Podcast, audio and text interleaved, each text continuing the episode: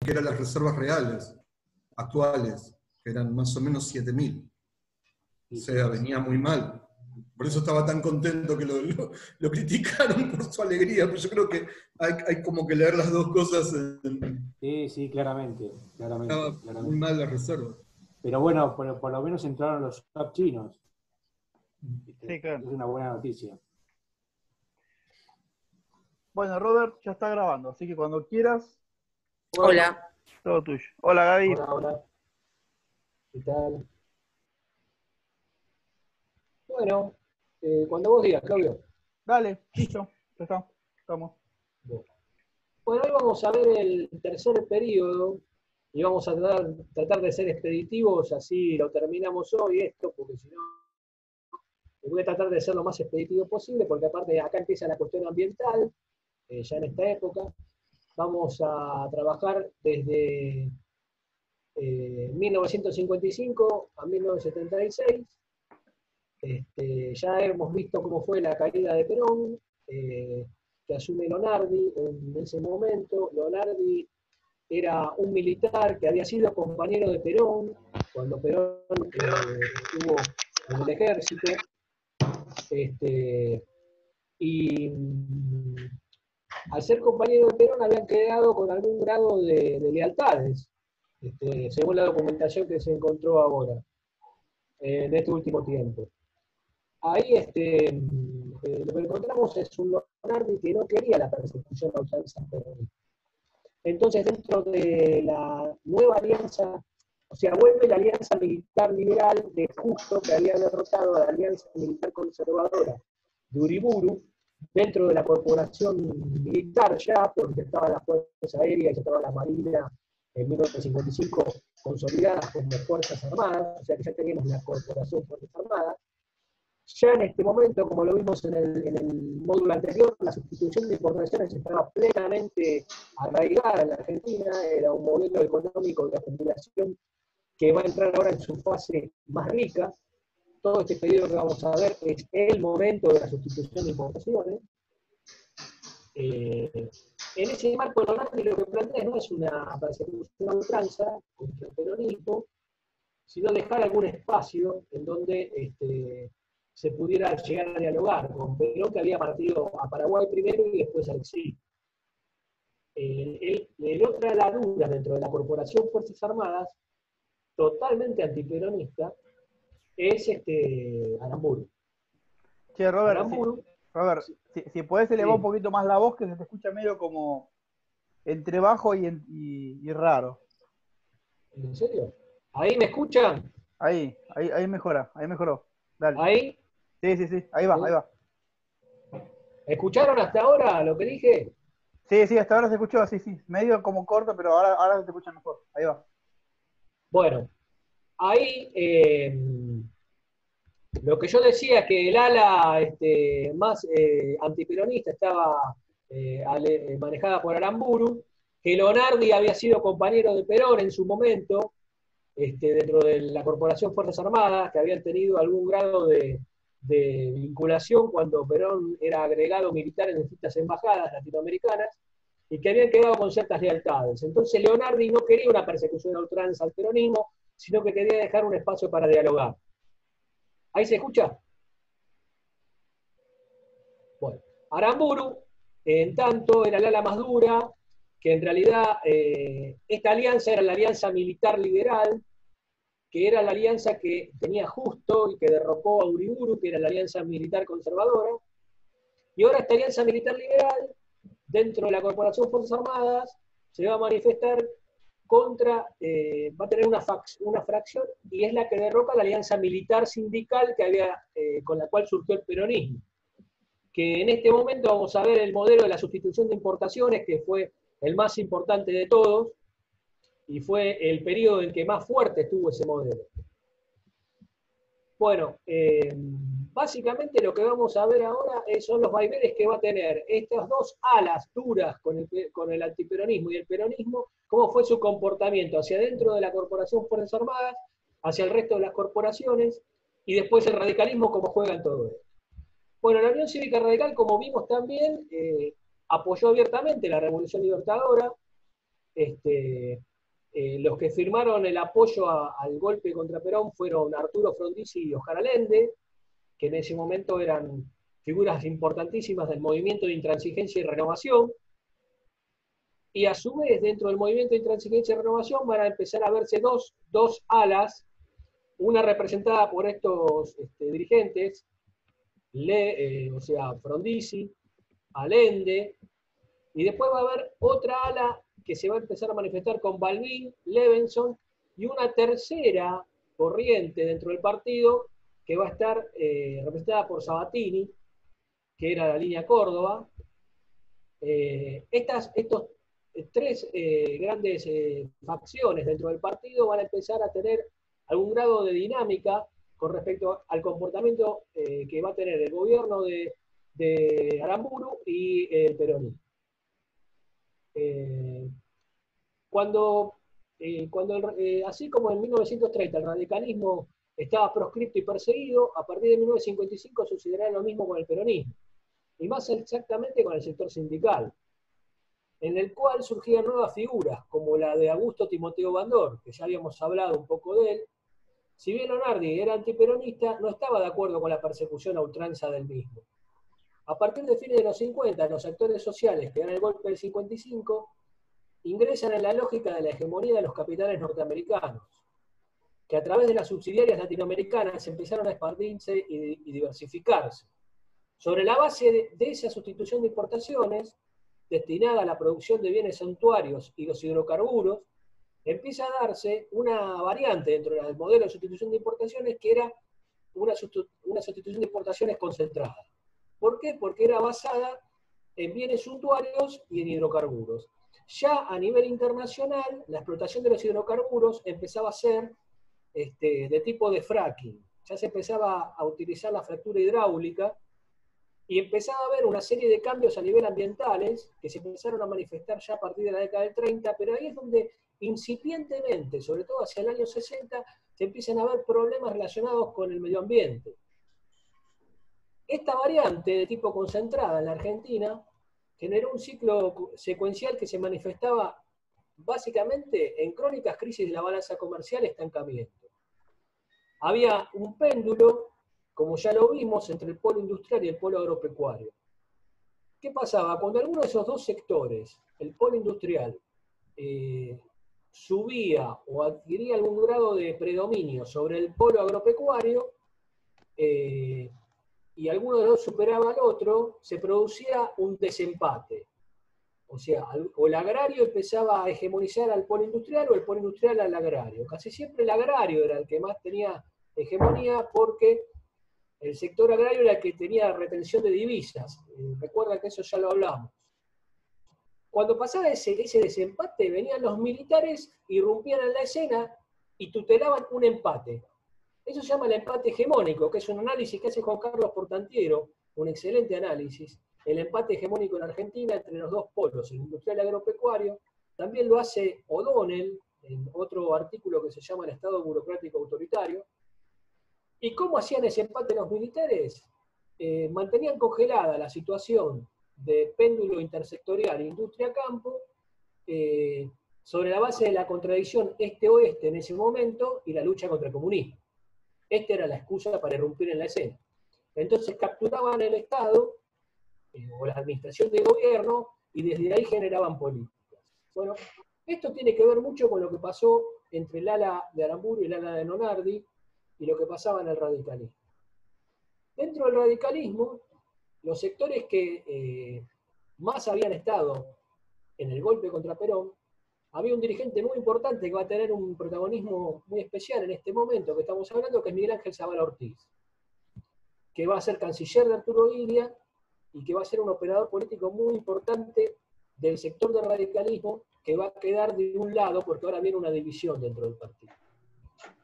Bueno, el radicalismo, si bien no participa directamente en ese péndulo intersectorial de pueblo, industria y agropecuario, había facciones que operaban sobre los grupos de las Fuerzas Armadas, la intención final de los radicales que operaban sobre las Fuerzas Armadas era dar una salida electoral. O sea, básicamente era eso. Eh, esta salida electoral, por supuesto, sin la participación de Perón, que estaba totalmente vetada eh, por el gobierno de Aramburu. Mientras esto sucedía, ¿qué estábamos viendo con la variante sustitutiva? La inversión extranjera se instalaba en los sectores de hidrocarburos y automotriz muy fuerte. Y sobre la base de esa industrialización, eh, basada en la expansión del consumo suntuario, o sea, autos, el 66% de la producción industrial era automotriz y se expande a las zonas aledañas acá, al conurbano bonaerense. Y en algunos otros centros urbanos también hubo una expansión importante como Rosario y Córdoba. Entre 1955 y 1970, según David Rock, en 1516-1987, desde la colonización hasta Alfonsín, un libro de él, la población de Córdoba ascendió de 300.000 habitantes a cerca de 900.000 habitantes.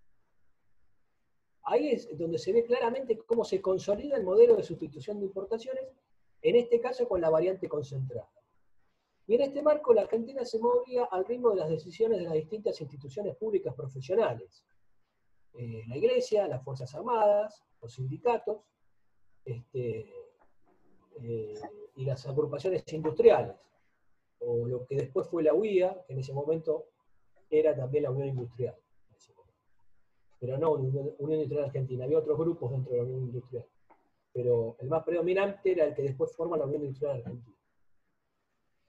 Entonces, esas instituciones profesionales estaban devenidas en corporaciones. Argentina entró en una juridicidad total con respecto a la cuestión de la democracia y los derechos individuales, los derechos políticos no tanto los sociales, porque eh, ahora vamos a ver lo que pasa con Frondizi cuando se divide el partido.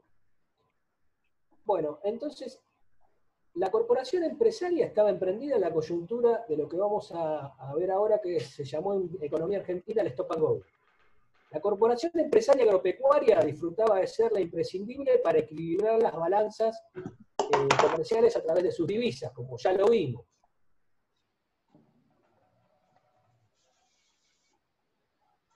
tutelaba la cultura y la educación de nuestra sociedad. Y la corporación militar aplicando los primeros, los primeros esbozos de la doctrina de la seguridad nacional y acercándose rápidamente a las posturas norteamericanas. La sindical en contradicción con todas, pero corporación también al fin, o sea, los sindicatos, si bien estaban en contradicción con todas las demás, era una corporación ya. Tenían una caja importante ya tenían. Y a su vez, dentro de las corporaciones, había facciones que pujaban dentro de ellas. Entonces, ¿qué necesidad había de pactar, de negociar, de llegar a un acuerdo entre sectores eh, si el excedente agropecuario garantizaba la apropiación de una parte sin desequilibrar toda la estructura?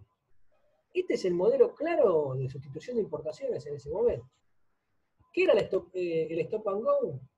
Bueno, durante 50 años la Argentina se movió eh, con una secuencia que era estrangulamiento externo, mayores importaciones que exportaciones, al haber mayores exportaciones que importaciones, no se pueden pagar esas importaciones, se genera una devaluación nominal, las divisas se revaluaban, se emitía con el respaldo de esa devaluación, se equilibraba la balanza comercial, los sindicatos volvían a pedir aumento de salarios nominales, expandía la demanda, suba de la inflación, otra vez el estrangulamiento externo y se reiniciaba el ciclo. Esto es lo que se denomina stop and go. Durante más de 20 años esa secuencia fue la que se repitió a lo largo del desarrollo económico y fue el apogeo de las corporaciones. O sea, ¿para qué necesitábamos democracia en ese momento? Si la Argentina económica y, desarrollada, y en forma desarrollada se movía sola, con esa secuencia, ¿qué, qué necesidad había de partidos políticos? O sea, las corporaciones eran las que realmente movilizaban a toda la estructura en ese modelo de sustitución de importaciones que ya había surgido a mediados de los 30, que el peronismo lo había armado, desarrollado, y que ahora quedaría.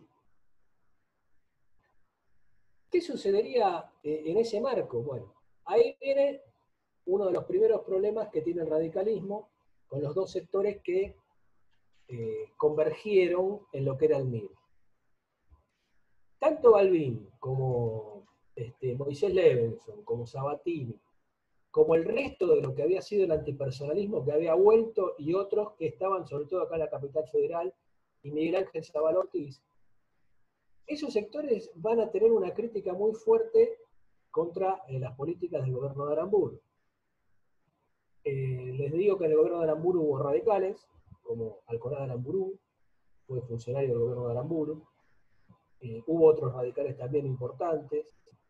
Este, y otro sector, el de Frondizi, si bien estaban en contra de, las políticas económicas de Aramburu, planteaba Frondizi, Frondizi quería ser presidente, sacó un libro que se llamaba El petróleo argentino, y quiso, este, fue uno de sus primeros este, actos de campaña, digamos, tanto Frondizi como Allende. Allende en provincia de Buenos Aires se proyectaba muy fuerte. Entonces ahí el radicalismo eh, esos dos sectores eh, entran en contradicción, hay una convención constituyente, el sector eh, de Balbín plantea una fisura con, el sector de Frondizi, porque Frondizi plantea abiertamente arreglar con Perón que le dé los votos para ser presidente. Ahí viene toda una controversia dentro del radicalismo, incluso eh, eh, trata de terciar el sabatinismo en esa controversia, pero Sabatini termina quedándose del lado de este, y otros dirigentes también que estaban cercanos a Frondizi en ese momento quedan también del lado de Balbín como Crisólogo Larralde.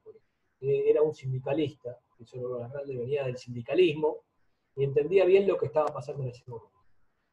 Bueno, en esa convención de Tucumán viene la, la segunda fractura de la Unión Cívica Radical, el sector que va a quedar con Frondizi, este, que donde están Allende, donde están los, sectores más intelectuales, que planteaban ganar con los votos del peronismo, y el sector de Balbín, que no planteaba un acuerdo electoral con el peronismo. Esa división va a provocar la segunda ruptura, que, donde va a quedar la Unión Cívica Radical del Pueblo, por un lado, prácticamente con sobre el liderazgo de Balbín y sobre liderazgo de los cordobeses, con un sabatinismo que ya estaba perdiendo algún grado de, fuerza dentro del partido a nivel nacional, pero no en su provincia, el ex-unionismo, que había vuelto al partido, y los, sectores de la intransigencia, que era el MIR. Eh, entre esos sectores que quedan con Balbín está Raúl Alfonsín, que también era del MIR. En esa división, el otro sector de Frondizi va a crear la UCRI, que es la Unión Cívica Radical Intransigente, donde va a ir Oscar Allende, Rogelio Frigerio, va a estar en el, en el MID, en la UCRI, perdón. En la Unión Cívica Radical Intransigente llega al gobierno en 1958 eh, con precisamente los votos que les da el peronismo en ese acuerdo. Ahí nosotros lo que encontramos son diferencias eh, políticas y ideológicas que después se manifiestan, se manifiestan, después no, un poquito antes del gobierno de, de, Frondizi, en la convención de 1957, donde reforman la constitución de 1853, que había quedado eh, con la reforma de 1949 de Perón, que lo hablamos en el módulo anterior.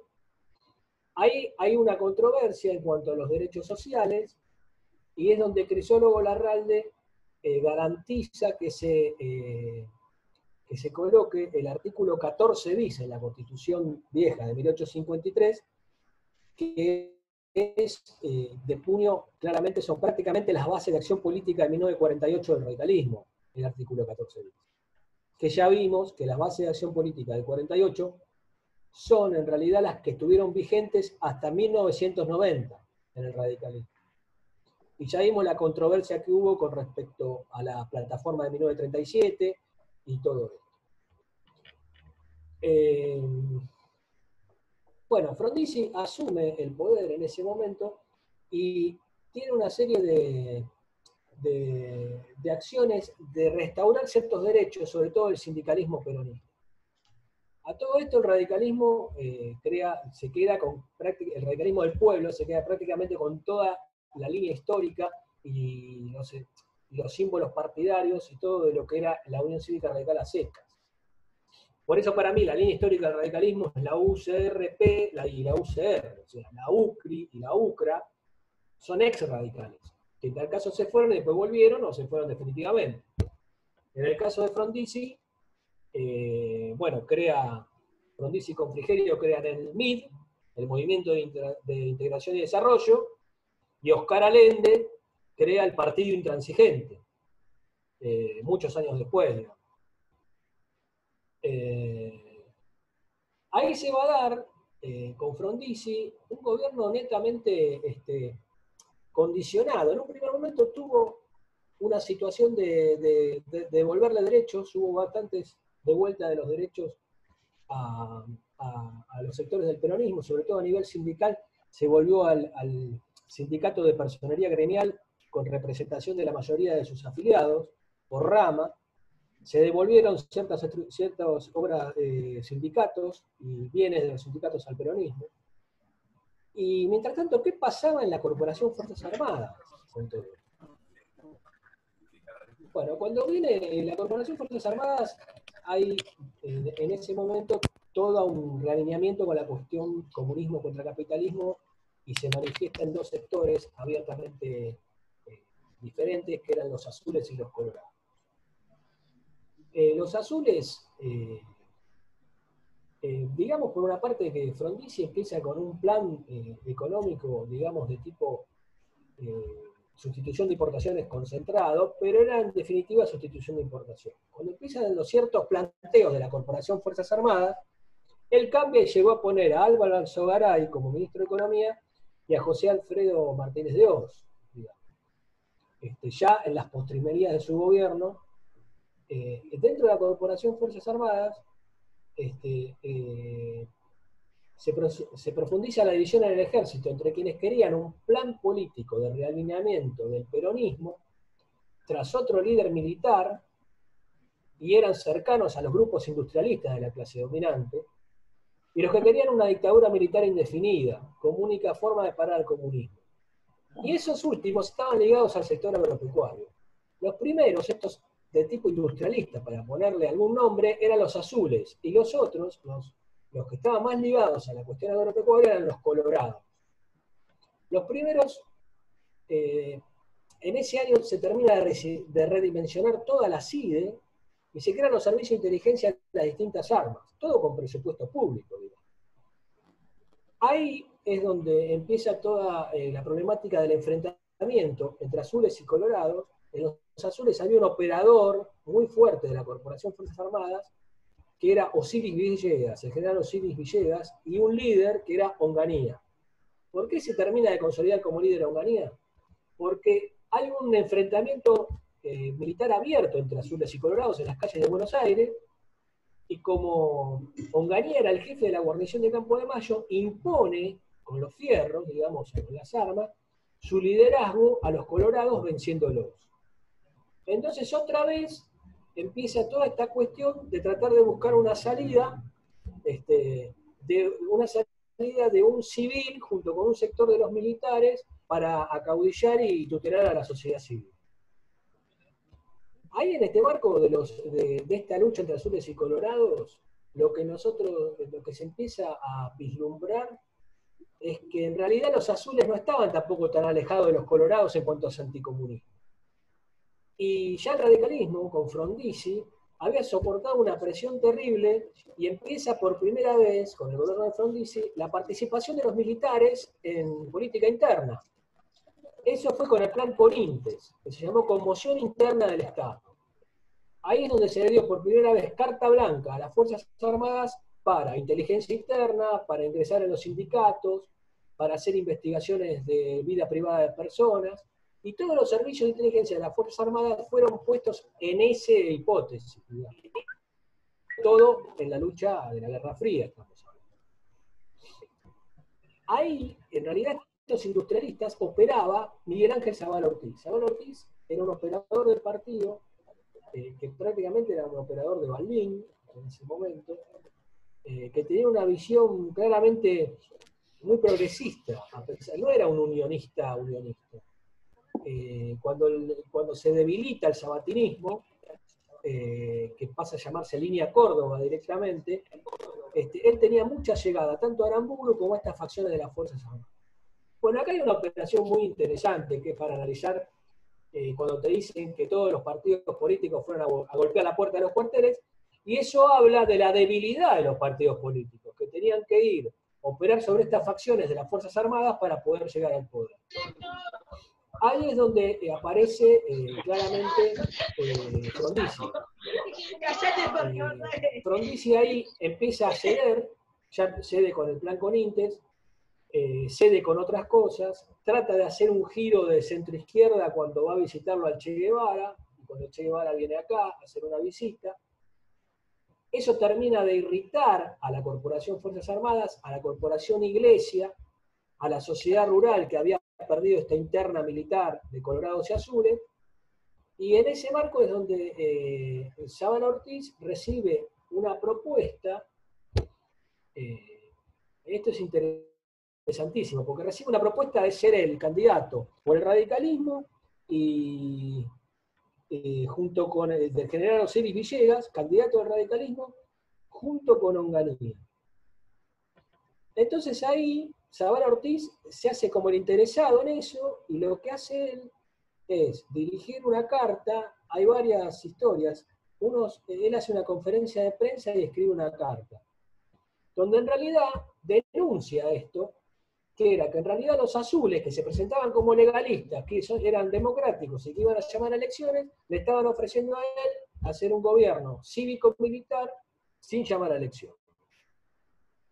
Esto desarma la acción de la corporación militar, de la corporación Fuerzas Armadas, y entonces este, eh, eh, Onganía tiene que desmentir esta denuncia, y al desmentirla cae toda la movida que hace la corporación Fuerzas, Armadas.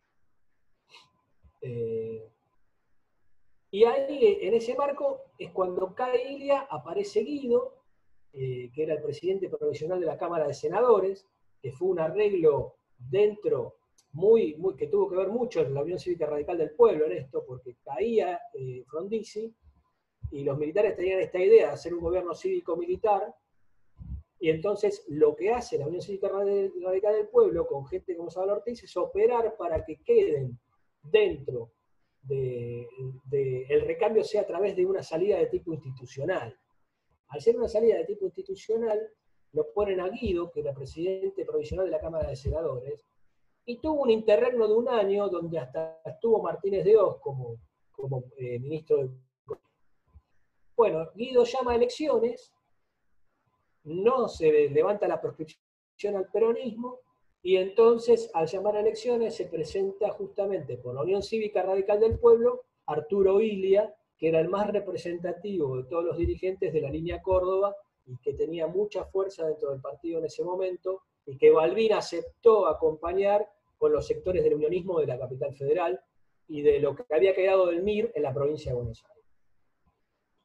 Bueno, ahí asume Ilia en 1963, un gobierno con el, sector que, que, representaba Ilia dentro del partido, era un sector progresista, un sector popular, basado en las bases de acción política de 1948, eh, él llega al gobierno con una situación de crisis en la balanza comercial por toda la política de endeudamiento que había hecho Frondizi, y tenía eh, vencimientos de deuda a 24 meses, ya en 1963, 64 y 65, lo puso Eugenio Blanco como ministro de Economía, y lo primero que hace Eugenio Blanco, eh, aunque no lo crea, fue especificar todos los depósitos en dólares que tenían las personas. O sea, la primera especificación de la Argentina la hizo Arturo Ilia eh, durante la gestión de Eugenio Blanco. Eh, por supuesto que estamos hablando de volúmenes y cantidad de personas eh, totalmente, totalmente distintas a las que hubo las últimas especificaciones. Él con eso crea el decreto de que la liquidación de divisas era obligatorio hacerla a través del mercado de cambios. y de esa manera este, empieza con esa especificación, inicia una variante dentro de la sustitución de, importaciones, una variante distributiva. nos vamos de la variante de sustitución de importaciones concentrada y ILIA empieza a hacer una variante de sustitución de importaciones distributiva. De nuevo con el protagonismo de los partidos políticos como garantes de esa soberanía popular, es mentira que Ilia eh, ganó con más votos en blanco, sino los votos en blanco fueron eh, dos puntos por debajo de lo que él había ganado. Ilia ganó con el 25%, los votos en blanco fueron del 23. Eh, y empieza una variante en esa sustitución de importaciones y una política claramente keynesiana. Eh, el costo de vida, cuando asumió Ilia, eh, había sido del 38% anual en 1962 y cayó al 6% en 1965. Y el crecimiento industrial se fue del 13% en 1963 y del 18% en 1965. O sea, subió al 18%. Y el Producto Bruto Interno aumentó casi 8 puntos entre 1962 y 1964. Y se ubicó en el 10% en 1965. Se llegó a un tope del 25% del presupuesto eh, educativo.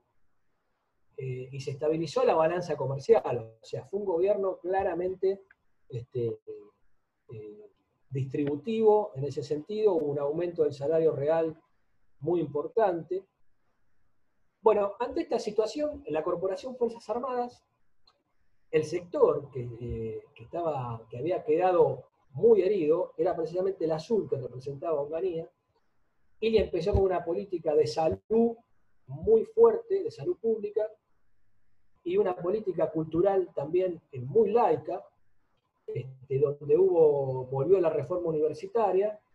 Esto empezó a producirse, este, la reacción que hubo a esto fue en dos planos. Porque, primero, la corporación de la sociedad rural se opuso a las medidas de IRIA relacionadas con el impuesto a la renta potencial de la tierra. Y se opuso también a la reforma impositiva que había hecho con respecto a ganancia presunta y a que se liquidaran las divisas obligatoriamente. La corporación eclesiástica eh, se, puso en contra por toda la cuestión de la cultura laica, o sea, toda la reforma universitaria, todo lo que ILIA empezó a, difundir. Y los sectores industriales también se pusieron en contra, los sectores más concentrados, porque ILIA tendía a una sustitución de importaciones mercado internista. Y esto dejaba fuera a los sectores que ya se habían transnacionalizado, sobre todo de la energía. Y acá viene una de las medidas más importantes del gobierno de Libia, que es anular los contratos petroleros que había hecho Frondizi durante su gobierno con las principales eh, empresas extranjeras, sobre todo norteamericanas, entre las cuales estaba eh, Shell, ESO, este, y por último, no permite el ingreso del Chase Manhattan Bank a la Argentina. Bueno, hay muchas anécdotas con respecto a esto de Ilia, pero lo que termina de desatar son dos cuestiones, la ley de medicamentos y cuando Ilia se niega a participar con efectivos militares eh, en la intervención de Santo Domingo por parte de los marines de Estados Unidos. Hubo muchas presiones, el canciller Zavala Ortiz, muchas presiones muy fuertes para que Argentina enviara tropas para eh, ayudar a Estados Unidos a intervenir y no le, no le permitieron, o sea, en realidad ella no quiso, es más, este, sino que eh, paró toda la presión con una resolución a nivel internacional, eh, la OEA, donde planteó la autodeterminación de los pueblos. Bueno, por último, en este marco, con el tema de la renta potencial de la tierra y todo, todo lo que hablamos recién, lo que se va a generar, lo que se va a generar dentro de la Corporación Fuerzas Armadas es un descontento muy importante.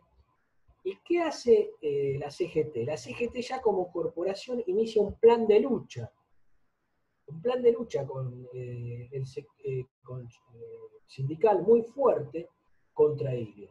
Por otro lado, Ilia había derogado el plan Conintes, o sea que las Fuerzas Armadas no podían hacer represión interna. Durante el gobierno de Irnia surge una organización político-militar de ultraderecha llamada eh, Tacuara. Los Tacuara eran un sector que estaba financiado por sectores de la corporación eclesiástica y por sectores de la inteligencia de la Fuerzas Armadas, los cuales este, ese financiamiento eh, devino en esta organización, cuyo uno, cuyo uno de sus máximos exponentes, bueno, hubo varios, pero en Tacuara empezaron a militar varios de los miembros miembros que después pertenecieron a organizaciones político-militares de la década del 70, que las vamos a ver. Bueno, hicieron varios actos eh, que hacían agitación urbana más que nada. Bueno, Ilia lo que hace es prohibir a Tacuara, este, y, pero ya dentro de la fuerza de seguridad había este, una simpatía con estos grupos. Cuando pasa todo esto, la CGT inicia conversaciones como corporación con justamente el sector de Onganía, que había quedado rezagado y relegado en la resolución del conflicto llamado elecciones en el año 62-63, después de Azules y Colorado. Cuando Onganía viene, eh, eh, eh, cuando la CGT empieza a tener estas este, conversaciones, lo que los dos exponentes más importantes de estas conversaciones fueron Bandor, que era el líder del, sindicato metalúrgico, que era el sindicato más representativo que tenía que ver con el modelo de sustitución de importaciones de ese momento, y el otro era justamente Osiris Villegas, que era el general que le había propuesto en su momento a Zabal Ortiz un gobierno cívico-militar. Este entendimiento entre la CGT y la, la Corporación Fuerzas Armadas es lo, eh, es lo que provoca, en cierta forma, la vuelta a una nueva alianza militar sindical. Se levanta la proscripción al justicialismo donde el gobierno de Ilia, eh, se vuelve a la política de integración latinoamericana, eh, por primera vez en la provincia de Buenos Aires, que estaba en manos del radicalismo, tuvo, tuvo jefes de policías civiles, hubo algunas expropiaciones de terrenos agropecuarios que habían pertenecido a las empresas petroleras, como la Dow Chemical, y se impulsó una ley agraria. Eh, la ley pública de medicamentos este, fue, como ya dijimos, una de las razones por las cuales agitó a estos sectores y se vuelve a armar esta alianza militar sindical. Esto empieza a pasar hacia el año 65, eh, donde también eh, los sectores de la izquierda clásica universitarios inician un plan de lucha contra Frondizi, inentendible, eh, perdón, contra Iria, inentendible, porque restituyó la reforma, puso el tope del 25% en el presupuesto. Por supuesto que Iria tuvo una muy mala política de comunicación, este, y digamos que en, la clave del modelo de acumulación, de sustitución, de importaciones, distributiva, mercado internista que planteaba el equipo de Ilia, Eugenio Blanco muere, asume Pugliese, pero en realidad atrás de ese equipo estaba todo el equipo económico que manejaba Roque Carranza, en donde estaban Greenpun, Félix, eh, Bernardo Félix Elizalde, este, eran grupo, un grupo bastante progresista que casi todos eran keynesianos e intervencionistas, muy fuertes. Bueno, lo cierto es que cuando sale la ley de medicamentos y cuando él, eh, Ilia, plantea el congelamiento de los precios de medicamentos y, y no acepta participar en misiones de intervención militar extranjera, el gobierno de Ilia estaba con los días contados y Estados Unidos también le baja el pulgar. En ese marco de lucha entre Estados Unidos y la Unión Soviética y la Guerra Fría, lo que, lo que surge ahí es este, la caída de Ilia, que prácticamente es la vuelta a la alianza militar sindical. Esa alianza militar sindical lleva a eh, que el que asuma en ese momento sea precisamente eh, el gobierno de Onganía. Onganía es el que lleva adelante. Incluso en el acto de asunción de Onganía se encuentran Bandor y el otro sindicalista, que no me olvidé nombrar, que también participaba de estas reuniones, que era Alonso, que era el sindicato del vestido. Entonces, con el apoyo de la corporación sindical en los Estados Unidos, se inicia el llamado gobierno de la revolución, ellos se ponen gobierno de la revolución argentina. Si con ella la sustitución de importaciones volvió a la variante distributiva, a través de un perfil agroindustrialista, con Onganía se vuelve a la sustitución de, importaciones de tipo concentrada y transnacionalizada. suspendida momentáneamente durante el gobierno de Ilia. Esta es una lectura de lo que fue el gobierno de Onganía. Con, este, con esto se mantuvo la alianza militar sindical y hacia fines del 68, esta alianza militar sindical, acá viene lo fascinante, con la dictadura de Onganía se imaginan que trae aparejado toda, de nuevo la juricidad de la dictadura militar y fue una especie de ensayo de lo que fue después la dictadura militar del 76, o sea, de nuevo participación de las Fuerzas Armadas en inteligencia interior, represión directa sobre eh, los partidos políticos, anulación de los partidos políticos, persecución eh, a muchos de los estudiantes que habían estado contra Ilia, los persiguieron. Ahí es donde viene la famosa noche de los bastones largos, unos años después, donde se intervienen las universidades, y la intervienen precisamente los sectores más oscuros de Onganía, y ahí con Onganía hay algunos sectores filoperonistas que también actúan en el gobierno de Onganía. Hay algunos miembros que venían de Tacuara, como algunos otros miembros que venían del nacionalismo católico, principalmente uno de fue Matías Sánchez Orondo, este, colaboran con el gobierno de Onganía. Es como que la alianza militar sindical se da muy fuerte en ese gobierno. Pero ¿qué sucede dentro de la alianza militar sindical, pero no de, en, en la facción militar? Si no sucede en la facción sindical, eh, la facción sindical genera una fisura hacia el 68 cuando en Córdoba se consolida un sector social obrero de características contrarias a la dirigencia peronista de la CGT. Una nueva facción sindical de corte marxista, prácticamente, se hace conductora de las terminales industriales más importantes de Córdoba y Santa Fe. Justamente eh, en Córdoba, eh, que era donde se había focalizado la inversión automotriz extranjera durante Frondizi. Este sector sindical también empieza a generar relaciones con sectores estudiantiles descontextos con el carácter corporativo del proyecto de Onganía, porque lo de Onganía era prácticamente una dictadura indefinida, con participación directa de las corporaciones, como que hizo Uriburu, por eso lo que fuimos viendo fueron cómo fueron dándose las distintas alianzas. Eh, y con esos sectores estudiantiles en Córdoba y en Rosario, y surgían las primeras expresiones armadas relacionadas con el peronismo de la resistencia, porque ahí el peronismo va, a dividirse por la acción que hacía Perón desde el exilio. O sea, Perón dejaba a los peronismos sindicales negociar sin su anuencia, porque Bandor lo que quiso hacer era un peronismo sin Perón, pero alimentaba a los sectores de la juventud y de los sindicatos de base, que era el peronismo de la resistencia. O sea, el peronismo ahí era el histórico y el de la resistencia. El histórico en el sindical y el de la resistencia era de los sectores más juveniles. Esos sectores del peronismo de la resistencia van a empezar, van a generar una primera organización político-militar en Argentina, este, que eran en realidad los hijos de los componentes sociales protagonistas del antiperonismo de la década del 50. Ya en 1956, el Partido Socialista sufre una decisión con Dickman que se llamó Partido Socialista de la Revolución Nacional.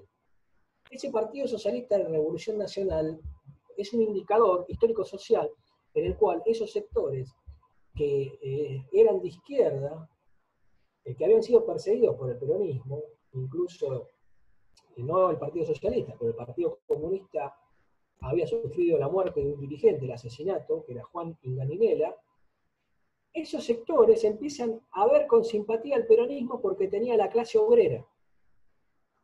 Ya eso se da con el Partido Socialista de la Revolución Nacional.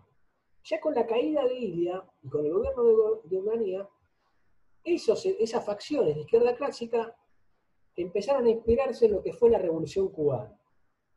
Durante esos años, digamos, el stop and go, que continuaba, funcionaba perfectamente y los sectores importadores y exportadores comenzaron a tomar como parámetro de las transacciones el dólar. ¿Por qué? Porque Organia, cuando lo pone aquí Herbacena, lo que hace es crear como una cuenta capital en donde el sector financiero pasaba a ser el más importante y el metasignador de los recursos. Ahí empieza la incipiente dolarización de nuestra economía, con Onganía. Eh, o sea, los precios relativos del mercado interno empezaron a ser referenciados a través del dólar. En este marco, digamos que un nuevo grupo social empezó a surgir en la clase dominante. Quizás sean los antecedentes del grupo oligárquico que luego proyectó la clase dominante argentina durante la dictadura de 1976. La facción financiera. O sea, la facción financiera empieza a consolidarse con Onganía. La facción contraria a Onganía en el ejército estaba liderada, por supuesto, por Aramburu, el, sucesor de Leonardi y profundo antiperonista de 1955. Ya retirado, inició un camino político, o sea, Aramburu crea, ya retirado, un partido político que se llamaba UDELPA, Unión del Pueblo Argentino, con Sandler, y empieza a tener ascendencia y mucha hegemonía entre las Fuerzas Armadas, y le estaba empezando a disputar el liderazgo a Onganía dentro de la corporación Fuerzas Armadas. Eh, y tenía una fuerte base de sustentación en el electorado de centro-derecha y en las propias bases de las Fuerzas Armadas. Aramundo estaba convirtiéndose en el principal rival de Onganía y estaba desplazándolo en el liderazgo de las Fuerzas Armadas. Una vez más, la vieja fórmula de un general retirado como líder de una expresión política se evidenciaba como remedio para la sociedad argentina. Eh, Aramburu también tenía contactos muy buenos con el radicalismo y principalmente con eh, dirigentes cordobeses y del unionismo de la capital. Ahí empieza con una ruptura dentro de la facción del ejército eh, con Onganía.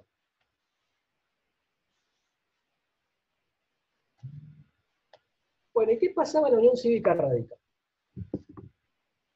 Bueno, en el radicalismo la situación se empezaba a agitar por la confluencia de los sectores del sindicalismo no peronista, no identificado con la conducción de la corporación CGT, que estaba en manos del bandorismo, eh, ya eh, empezaba a trascender la cuestión juvenil, incipiente, y pasaba al partido. Eh, tomó una posición moderada, dialoguista, digamos, pero, o sea, ensaya lo que es la hora del pueblo, Balbín, pero ya eh, en Córdoba, sobre todo, existe un manifiesto del movimiento de afirmación radical revolucionario. Eh, acá en la capital y en Gran Buenos Aires estaba, surge agitación y lucha, en donde militaron Sergio Caracachov y creo que Guillermo Tesio Rosa, en agitación y lucha. Este, en, el, movimiento de afirmación radical revolucionario, creo que estuvo Angelos, si no lo recuerdo, me parece, si mal no recuerdo, ahí está mi amigo Marcelo también para, para ver si después en el debate me lo refresca. Eh, y también me invitaba a Sergio Caracachov en, en Agitación y Lucha, pero en el Gran Buenos Aires, en La Plata. Y por otro lado, ya el peronismo de la resistencia, como hablábamos, crea una de las primeras organizaciones armadas, político-militares, que fueron las FAP, las Fuerzas Armadas Peronistas, con Elbar El Cadre. O sea, ¿qué estamos diciendo con esto? Que la terrible dictadura de Onganía, que venía a salvarnos del marxismo internacional y del comunismo, lo que hizo fue llenar de pensamiento, si uno quiere, marxista la Argentina, porque hasta que, hasta que estuvo mientras estuvo Ilia, o sea, las expresiones de la izquierda clásica estaban totalmente contenidas dentro de los partidos políticos clásicos de la Argentina. O sea, cuando se agudizó la contradicción y se vino una dictadura muy oscurantista y corporativa de se empezó a llenar de, experiencias relacionadas, estaba la impronta de la Revolución Cubana, estaba todo eso, eh, y hasta la FAP hacen un ensayo de toma rural en Tacorralo, Tucumán, este, y eh, fue una de las primeras acciones de las organizaciones político-militares. Cuando la dictadura de interviene en la provincia de Córdoba a través de, Caballero, que era el interventor, e inicia la intervención de las facultades, hubo una confluencia de estos sectores excluidos del bloque de poder que conformaba la dictadura de En ese marco surge un sector juvenil en el radicalismo compuesto por estudiantes, los cuales reivindicaban los postulados de la reforma del 18. Eh, entre estos, había varias agrupaciones, entre estas estaba el MURA, el Movimiento Universitario Reformista Auténtico, que estaba integrado por algunos jóvenes que habían hecho, se habían hecho radicales en una coyuntura muy hostil. O sea, a los fines de la década del 60, el principio de la década del 70, en Argentina ser radical era bastante complicado. Eran jóvenes radicales que provenían de los grupos sociales medios, estaban inspirados en el libro de Gabriel del Manso y el pensamiento de Moisés Levenson, este, y no veían con buenos ojos la acción pasiva del partido. Estos grupos, hacia lo externo, tenían que ser radicales en un contexto hostil y prejuicioso hacia el radicalismo. O sea, para poder militar en la universidad en esa época y discutir con las demás expresiones, había que saber materialismo histórico y sus autores más conocidos. O sea, eran sectores que venían del radicalismo, muchos eran hijos de, radicales, pero para poder discutir y, hacer política en las universidades tenían que haber leído al materialismo histórico o los pensadores de la izquierda clásica, tanto la escuela alemana como el marxismo, el liberalismo, toda la impronta de la Revolución Cubana, se leía también a Mao. Eh, y en realidad lo que hicieron fue enriquecer eh, a las ideas del partido a través de, documentos y, había una tensión con los grupos eh, del partido que eran mayores, ¿no? a pesar de la coyuntura hostil, avanzaron en la creación dentro del MURA, fueron quedando eh, era en Mura había varias extracciones eh, partidarias e ideológicas en, las que había radicales hasta que se fueron yendo las otras y quedaron nada más que los radicales.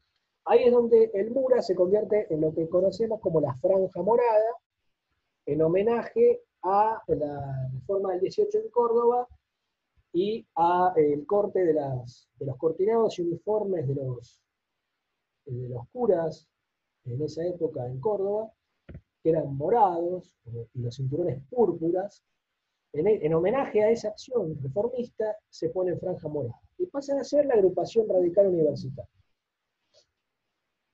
Eh, y también se crea, a través de la franja morada, una confluencia de todas las juventudes argentinas radicales que había en las distintas provincias en Capital Federal para trabajar coordinadamente. O sea, había varias juventudes radicales en las provincias, pero que actuaban sin coordinación. Lo que tratan de hacer es unificar la acción de esas juventudes radicales. Para unificarla crean una mesa coordinadora nacional. ahí surge, dentro de lo que fue eh, después va a ser la Juventud Radical y después el Movimiento de Renovación y Cambio, surge la Junta Coordinadora Nacional, que en realidad era la, coordinación de las políticas que se hacían en las distintas provincias, los distintos jóvenes radicales, acciones contra la dictadura de Ondaría. Eh, estos jóvenes empiezan a tener ya contacto con Raúl Alfonsín y dirigentes de los de lo que fue lo que había sido agitación y lucha, de lo que había sido también este, la línea Córdoba, el movimiento de afirmación radical revolucionario, en fin. Cuando la intervención en Córdoba intentó derogar el sábado inglés y otras conquistas del movimiento obrero, la confluencia de ese sindicalismo que no estaba de acuerdo con este, la corporación CGT, o sea, con los que conducían la corporación CGT que habían dado el golpe a Ilia junto a la Corporación Ejército, Fuerzas Armadas, este, y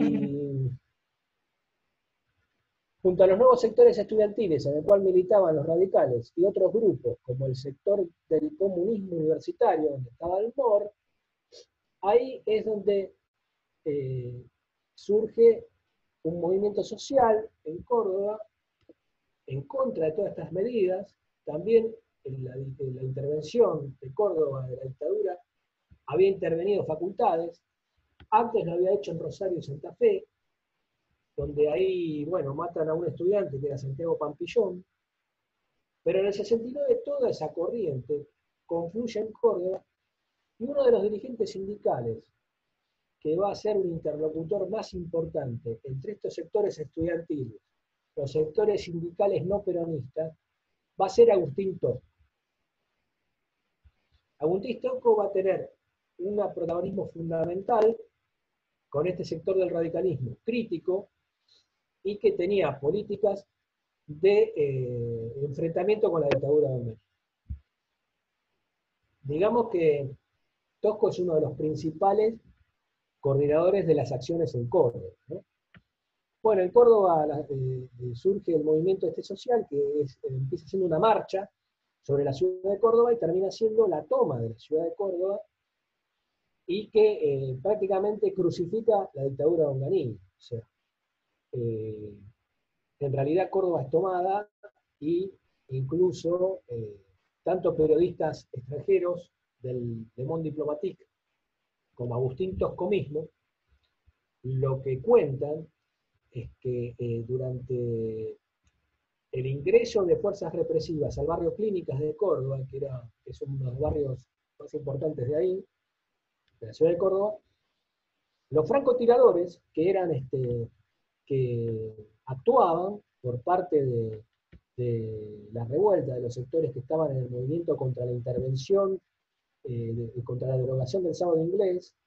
Básicamente el sector sindical de Córdoba era un sector que lideraba Agustín Tosco, que era de luz y fuerza, pero también había otro, eh, como Juan Malvar. Juan Malvar era radical, era afiliado radical, este, y eh, habían hecho mucha fuerza en las terminales taxi-tram, o sea, era un sector sindical que se conoció en la historia social argentina como el clasismo. Ese sector, este, que era eh, muy contestatario y que planteaba una lucha contra lo que ellos llamaban la burocracia sindical, que estaba representada y conducida a la corporación CGT por ella, eh, lo, que va, lo que esos francotiradores eran, muchos, Agustín Tosco decía que muchos eran radicales, eran afiliados radicales de la Unión Cívica Radical de Córdoba y de otras eh, y otros este, radicalismos provinciales. Después hay otra explicación también de otros este, autores que dicen que justamente en los comités radicales de Córdoba habían quedado las armas por las cuales habían derrocado a Perón en el 55. O sea, muchos de los comités radicales que habían participado de la, caída de Perón este, tenían guardado armamento por el cual utilizaron para también el cordobazo. Bueno, la cuestión que en el cordobazo prácticamente eh, dura tres o cuatro días. Eh, en realidad, dentro de la Corporación Fuerzas Armadas vuelven eh, la Alianza Militar Liberal, esta vez acaudillada por la NUCE. En el marco de la represión en Córdoba, matan a un obrero, desmata, que se llamaba Máximo Mena y que también era afiliado a la Unión Cívica Radical. Lo cierto es que el sector militar liberal, que ya veía que Onganía venía con los días contados, deja hacer las cosas en Córdoba un poco, deja que Córdoba esté tomada e ingresa al ejército de Córdoba como cuatro días después, ya prácticamente con la renuncia de Onganía. Esto es importante tenerlo en cuenta porque eh, ahí pierde el sustento la fuerza Onganía cuando la anuncia ingresa en esta cuestión Lanús era una persona también que conocía a Aramburu, ¿no? Eh, y era un militar que no simpatizaba con las ideas de Onganía.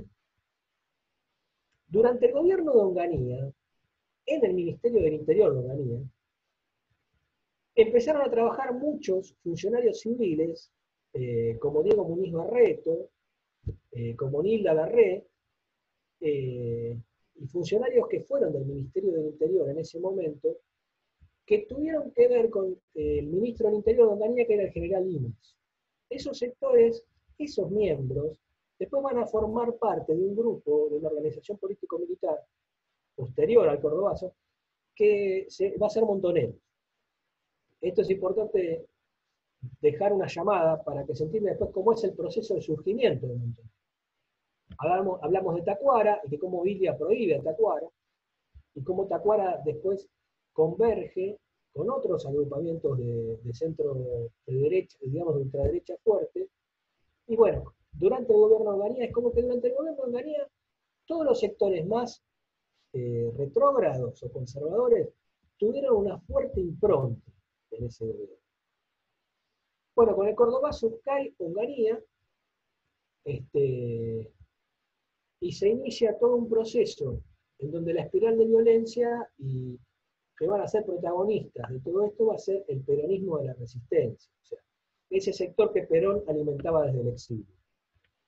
El peronismo de la resistencia eh, eh, va a ser uno de los este, protagonistas casi exclusivos de esa etapa que va de 1970 a 1973. Mientras tanto, ¿qué estaba pasando en ese momento en el mundo? Bueno, a raíz de todos los fenómenos de, sustitución de importaciones y de industrialización a nivel mundial, todo lo que tiene que ver con, eh, el combustible y energía eh, de, fósiles se empieza a consolidar, digamos, la extracción eh, por fractura hidráulica, empieza a ser el fracking, empieza a ser muy importante, empieza a haber lo que se, empieza a denominar la Organización Mundial de la Salud y en ciertos sectores ambientalistas un daño muy grande al ecosistema. Por ejemplo, entre 1964 y 1975, eh, las capas de hielo eh, perdieron eh, casi de 0,76 metros a 0,2 metros. O sea, casi un metro y medio de derretimiento de, lo que fueron los hielos tanto de los polos entre 1964 y 1975, y la atmósfera empezó a emitir grandes cantidades de metano, empezó a subir el fenómeno de, de la temperatura por la emanación de gases, y surge en los países, en países latinoamericanos como Brasil y Europa, surge lo que se llama la sociología ambiental, la sociología ambiental es una sociología que empieza a cuestionar el carácter antropocéntrico de la sociología clásica. La sociología clásica ya había tenido estudios, digamos, relacionados con lo agrario. Eh, bueno, hay un estudio de Weber que se llama justamente eh, Historia de las civilizaciones agrarias.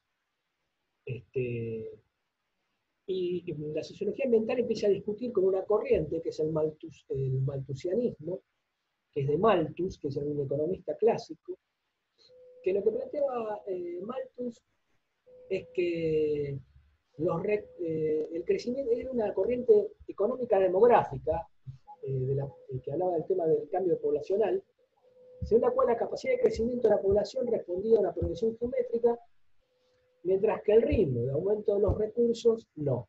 O sea, los recursos para supervivencia de, de ese aumento de la población eh, crecían en, en, progresión aritmética. Entonces, eh, lo que hacía eh, era, según esta hipótesis, que no había que intervenir en los obstáculos que se producían en, la Tierra, digamos, las guerras, las hambrunas, las pestes, porque era lo que podía equilibrar la población. Bueno, esta teoría es la que la sociología ambiental empieza a cuestionar a través primero de William Catton y Riley Dunlop, por, eh, porque empieza a plantear que en realidad el problema no era el crecimiento poblacional, sino que era la contaminación y el acceso a los recursos de la población. No era que había que dejar que ocurrieran todas las desgracias para equilibrar la población, como decía Malthus, sino que lo que había que lograr era de democratizar el acceso a los recursos. Bueno, la sociología ambiental tiene mucho que ver con todo este cuestionamiento del carácter antropocéntrico y clásico del malthusianismo y de la sociología clásica.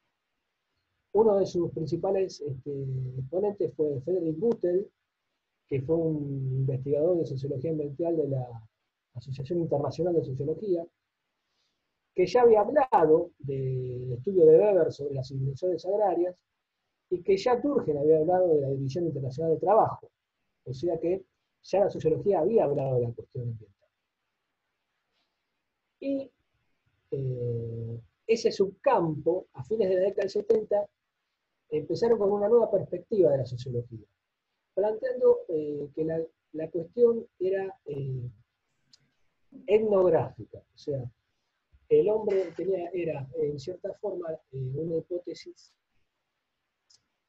que la evolución tenía que ver la construcción cultural el constructivismo teórico-cultural tiene que ver claramente con la construcción de la identidad de los pueblos y el desarrollo social y humano, pero que también eh, la, situación que se vivía con los cambios ecológicos y con los cambios naturales había, influían sobre este constructivismo social y esto era lo que la sociología clásica no veía. Entonces había que lograr un equilibrio, una síntesis entre los cambios este, naturales y los cambios que tenían que ver con el medio ambiente y el constructivismo social. Y que, según Buttel, esos cambios en el medio ambiente formaban parte de ese constructivismo social. Bueno, la sociología ambiental empieza a investigar muy fuertemente todas las acciones de la contaminación y lo que después se conoció con el nombre de cambio climático. Esto es importante tenerlo en cuenta porque en 1990 la base de acción política de la UCR es el primer partido latinoamericano que incorpora la cuestión de la ecología y el medio ambiente a las bases de acción política. La convención de octubre de 1990. No hay ningún otro partido latinoamericano en ese momento que haya, haya incorporado la cuestión ambiental. Bueno, ¿esto por qué lo digo? Porque a partir de fines de los 60 y principios de los 70 hay una gran crisis internacional que es la crisis del petróleo, donde los principales países petroleros eh, tienen un, fuerte decae, decae su producción y se dispara el, precio del petróleo, y entonces muchos de los países centrales empezaron a tratar de eh, autoprocesar sus propias este, materias primas sin necesidad del combustible fósil. Esto fue la incipiencia de lo que empezó a ser la tercera revolución industrial. ¿Y esto por qué lo digo? Porque en Argentina, con la sustitución de importaciones de tipo distributiva que se había generado, ya la capacidad de retención de divisas, o sea, ya las divisas que generaba el sector agropecuario no alcanzaba para equilibrar la balanza de pagos.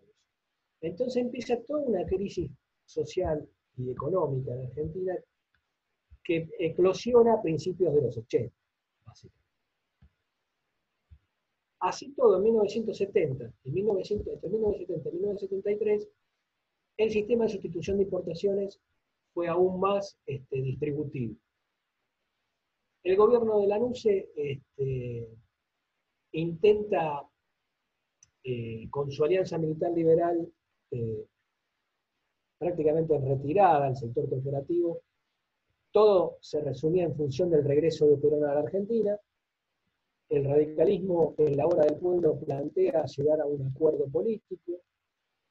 Eh, uno de los dirigentes del radicalismo que va a actuar en el Gran Acuerdo Nacional va a ser Arturo Morroy, Arturo Monroy era un dirigente del radicalismo que, empieza a participar en, uno de los gobiernos eh, posteriores a Onganía, con la NUCE, y Arturo Monroy eh, se le pide la expulsión del partido, lo piden precisamente los sectores nuevos juveniles, el movimiento de renovación y cambio en ese momento, por participar en gobiernos que eran ilegítimos,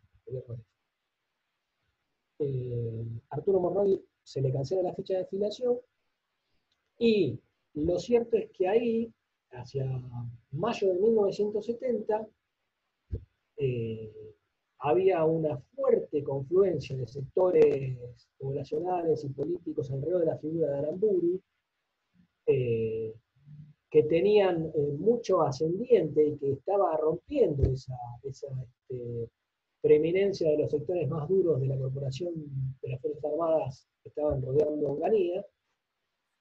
Y lo cierto es que eh, hace su aparición eh, la Organización Político-Militar Montoneros, básicamente tuvo eh, varias vertientes en su primer conducción, que fueron siete, y dentro de esa primera conducción, que son los que organizan el asesinato de Aramburu, hay tres por lo menos que eh, fueron históricos y que participaron de ese secuestro, y que fueron, eh, uno fue de Mario Firmenich, el otro fue de Fernando Bacalar Baja, y fue de El resto de los que participaron en ese secuestro eh, muchos fueron muriendo con el tiempo, eh, otros fueron secuestrados, desaparecidos, y hubo algunos que fueron desapareciendo antes de la dictadura del 76 misteriosamente. Dentro de ese grupo histórico había otro sector que venía de la JAE, perdón, de Tacuara. Tacuara se divide a fines de la década del 60 en eh, Tacuara y Movimiento Nacionalista Revolucionario Tacuara. El, MNRT lo comanda Joe Baxter.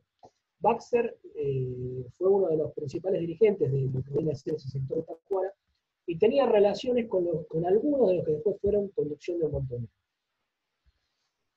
Muchos de, esos, de, ese grupo de montoneros escribían en la revista Celeste y Blanca de Matías Sánchez Oro, que, era financiada por el Ministerio del Interior de Organia, en muchos casos. Eh, el secuestro de asesinato de Aramburu lo que cierto es que abre todo un, abanico de, acciones en las cuales Montoneros y la JP, y la JTP, y, la UES pasan a ser protagonistas casi exclusivos de todo ese proceso de regreso de Perón a la Argentina. Eh, ¿Qué pasaba en el radicalismo? Ya con el movimiento de renovación y cambio, que hace el manifiesto del 72, y con la Franja Morada como organización política estudiantil, el planteo era estar contra estas organizaciones político-militares. Nosotros ya vimos en los otros este, módulos cómo la violencia consolidaba a los sectores dominantes, no los, no los este, desgastaba. Y eh, en ese marco donde eh, tanto la Franja Morada como la Juventud Radical empiezan a, cuestionar la acción metodológica de estas organizaciones. Y tal es así que la Federación Universitaria Argentina se termina dividiendo hacia 1974 en Federación Universitaria de Buenos Aires, en el caso de la región de Buenos Aires, y Federación Universitaria para la Liberación Nacional de Buenos Aires.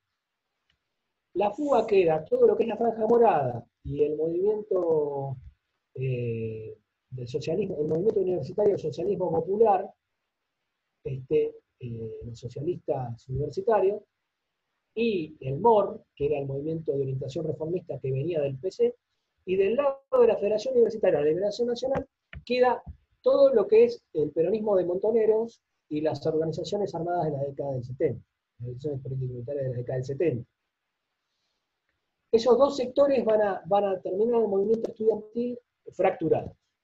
Y dentro de la Juventud Radical se crea otra división que queda la Juventud Radical eh, eh, Junta Coordinadora Nacional o Mesa Coordinadora Nacional, como se le quiera llamar, y por otro lado surge la Juventud Radical Revolucionaria, que adhiere a las posturas de la Federación Universitaria para la Liberación Nacional de Buenos Aires. Esa ruptura importante, va después a sesgar lo que fue eh, la caída del gobierno de Isabel eh, con el radicalismo, con la juventud radical en ese marco de ruptura, y con el partido también en esa situación de, tratar de, que no se genere esa ruptura constitucional. Bueno, lo cierto es que la llegada, eh, la llegada de, Perón en el 73, primero el gobierno de la NUCE trata de proscribir a Perón y el peronismo arma, eh, Perón arma desde el exilio, una salida con eh, el peronismo de la resistencia, donde estaba la juventud peronista y montoneros básicamente, arma una salida en la cual estuvieran Cámpora eh, y Solano Lim. Cámpora, que había sido un dirigente conservador, del conservadorismo del interior del país, este, y que se había unido al peronismo, como ya vimos en el anterior módulo, cuando se crea el Partido Independiente, y Llorano Lima, que ellos dos también forman el Partido Conservador Popular después, este, son los que van a liderar esta salida electoral, eh, cuyo emblema va a ser eh, Campo era el gobierno, pero era el poder. Pero lo que hace eh, es jugar en esa fórmula, y cuando esa fórmula llega en el 73, prácticamente llegaba lo que fue ese, ese sector del peronismo, fue el que se denomina históricamente la tendencia de la década del 70. Dentro de la tendencia de la década del 70, eh, lo que nosotros encontramos son varios sectores. No toda la tendencia era montonera. O, ahora, si estabas en montonera, estabas dentro de la tendencia. ¿Esto qué significa? Que de, eh, allí, o sea, periféricamente en Montoneros había otros grupos del peronismo que no eran directamente la organización político-militar Montoneros, pero que adherían a ciertas posturas eh, donde confluía una visión del peronismo relacionada con el guevarismo, este, una visión relacionada era como que el peronismo se había corrido a la izquierda, entre comillas. Esto era alentado incluso por Perón desde el exilio. Cuando llega Perón acá a la Argentina, estábamos casi en la crisis más importante del modelo de acumulación capitalista que nosotros conocíamos hasta ese momento como sustitución de importaciones. Él llega acá en, el 73 y digamos que Perón viene a morirse en la Argentina. Eh, en el lado contrario al sector este que impulsó a Cámpora Solano Lima, estaba el peronismo histórico, como ya hablamos desde que fue el 55 para acá. El peronismo histórico estaba todo el sector sindical ortodoxo, más los viejos dirigentes peronistas de lo que fue el Partido Justicialista. Ese sector ortodoxo tenía muy, seguía con muy buenas relaciones con los militares, o sea, la alianza militar sindical estaba ahí, en, esa, en ese sector del peronismo ortodoxo. El peronismo histórico lo que empieza eh, a hacer, digamos, es a tratar de enfrentarse política y hasta militarmente con el sector del peronismo de la resistencia. En ese juego de pinzas, Perón regresa al país con la fórmula Perón-Perón, que era Juan Domingo Perón e Isabel Perón. Bueno, el gobierno de Perón del 73 fue un gobierno, digamos, eh, de corte populista, muy claro. si bien él hace un pacto social, porque Perón logra hacer un pacto social, en donde sienta a las corporaciones y logra hacer un pacto entre lo que era la CGE, la Confederación General Económica y Empresaria, que representaba esa burguesía que había crecido con el modelo de sustitución de importaciones mercado internista que vimos a lo largo de todos estos años, en, esta etapa, pero lo que logra con ese pacto social es tratar de disciplinar a todos los factores de poder. O sea, mientras él vivió, por más que haya tenido eh, la economía vaivenes de crisis muy, muy importantes, él disciplina los factores de poder en ese momento y lo que no puede hacer Perón es disciplinar a sus propios sectores. Ese juego de entre el peronismo histórico y el de la resistencia lo desgasta de una manera que provoca ya prácticamente hacia el año 74 que el pacto social estuviese muerto. Y acá vienen las varias incógnitas históricas de las organizaciones político-militares de la década. Si la idea era disciplinar los factores de poder, la idea también era consolidar ese proceso. Sin embargo, eh, la, organización, la político-militar eh, lo primero que hace, eh, si uno quisiera consolidar ese proceso del pacto social, era mantener a esos actores que habían logrado el pacto social con el poder suficiente para tenerlo en el tiempo. Sin embargo, lo que hace la organización político-militar Montoneros es matar a Rucci. Rucci había sido el dirigente sindical que había estado en ese pacto social. Cuando muere Rucci, este, en realidad lo que hace es desgastar a ese gobierno. O sea, eh, el disciplinamiento de los distintos actores sociales empieza a ponerse en duda ante esta acción. Entonces no se entiende bien cuál era el fin del asesinato de Rucci por parte de Montonero. Según ellos era para eh, luchar contra la burocracia sindical, pero a su vez debilitaba la estrategia de Perón de eh, disciplinar a los factores de poder. Por otro lado, también en el 74 surge, o ya venía eh, de un sector de las fuerzas de seguridad interna y manejadas por su secretario privado, que era José López Rega, surge la AAA, la AAA lo que hacía era enfrentarse con Montoneros. Y en este enfrentamiento, o sea, la AAA pertenecía al eh, sector del peronismo histórico. En este enfrentamiento también lo que hacían era desgastar la autoridad y la figura de Perón. Entonces todo ese proceso fue carcomido por la propia lucha entre el peronismo histórico y el peronismo de la resistencia en ese gobierno. Bueno, la política económica fracasa en 1974 porque hay una espiral inflacionaria muy importante y se inicia un proceso de desabastecimiento que Perón lo trata de parar con la ley de abastecimiento, modificando la ley de abastecimiento en una ley del gobierno de Arturo Illia. Él trata de modificarla, hacerla mucho más dura, pero prácticamente es impracticable, no se puede poner en práctica. A partir de ese momento, dentro de la Corporación Fuerzas Armadas, ya empiezan a unificarse los sectores más duros que tenían que ver con el peronismo histórico y no tenían nada que ver con el peronismo de la resistencia. Eran sectores que venían del, peronismo más ortodoxo y dentro de las Fuerzas Armadas empieza a surgir la idea no ya de empatar una situación en la cual el pueblo industrial y el pueblo agropecuario competían entre sí y marcaban una hegemonía. Ya las Fuerzas Armadas empezaron a plantear que era tal la crisis que había que lo que había que hacer era imponer el propio proyecto de las Fuerzas Armadas, no venir a empatar una situación. Entonces es en ese marco en donde se da eh, la lucha política y social. Con otra actitud extraña de las organizaciones político-militares. La otra organización político-militar fuerte era el ERP, que era el brazo armado de, una, de un partido político que era el Partido Revolucionario de los Trabajadores.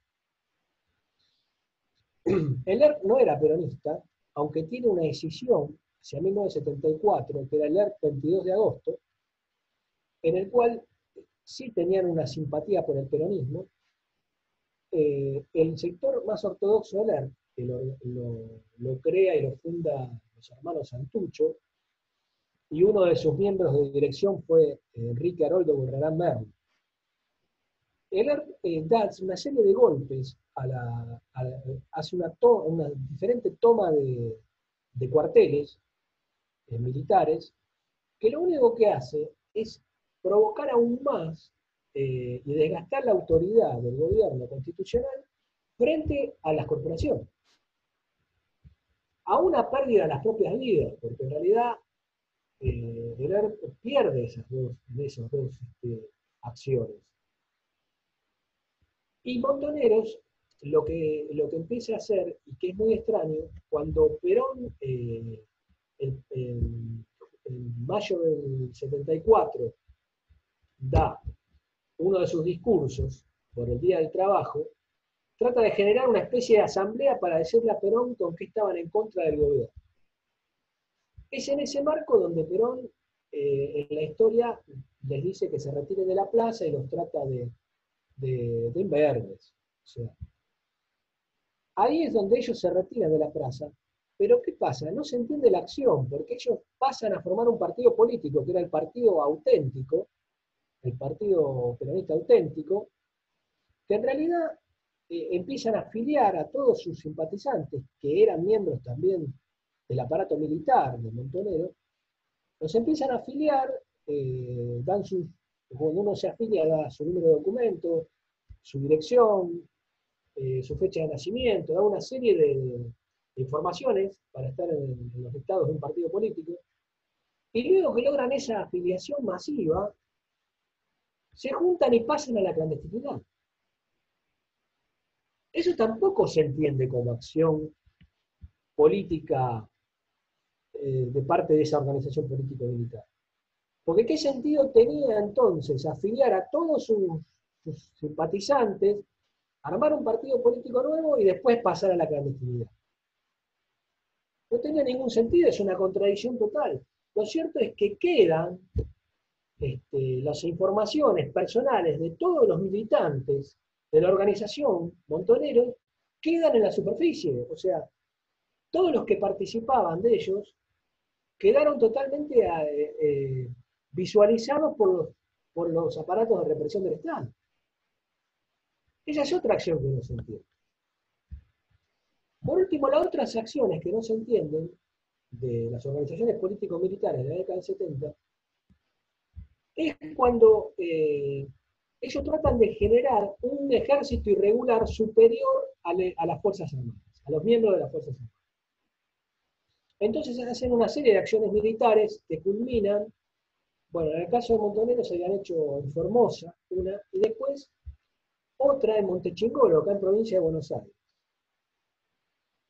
Hay, eh, en esa acción militar, en Montechingolo, que es en el año 75, donde mueren un montón de, miembros de las organizaciones político-militares que participan en esa acción, y donde habían participado junto a miembros del ERP, eh, lo que hacen en realidad es aún más socavar la autoridad, porque ya Perón muere en julio del 74, esto es posterior, y en vez de sostener eh, la constitucionalidad, ya que le quedaban dos años a ese gobierno, recordemos que la constitución de 1853 eran seis años de mandato, o sea que en el 77 tenía que haber elecciones. Ya en ese momento socava aún más la autoridad constitucional de ese gobierno.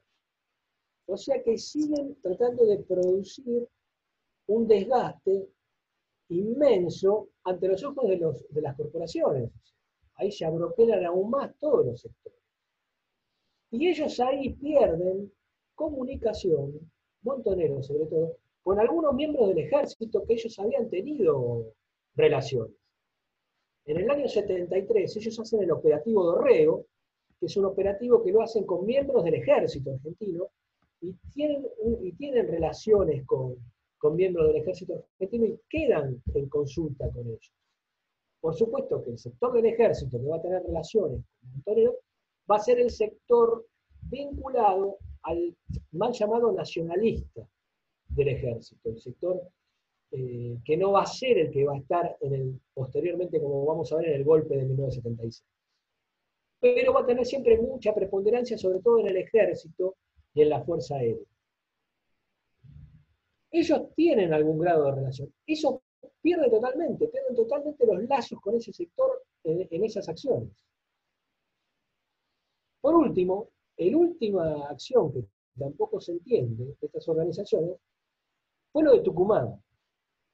O sea, ellos van a Tucumán haciendo un planteamiento de ruptura de territorial de la Argentina haciendo ahí como un cabeza de playa. Esto fue más ideado por el ERT, aunque también hay miembros de Montoneros que participan, en donde no fueron más de, 200 personas. O sea, ellos, o sea, acá hay toda una, una historia contada posteriormente por la dictadura militar y por ciertos sectores de, de la derecha mediática, digamos, de que Tucumán era un lugar totalmente tomado por la guerrilla, donde había pueblos tomados, había un montón de combatientes civiles.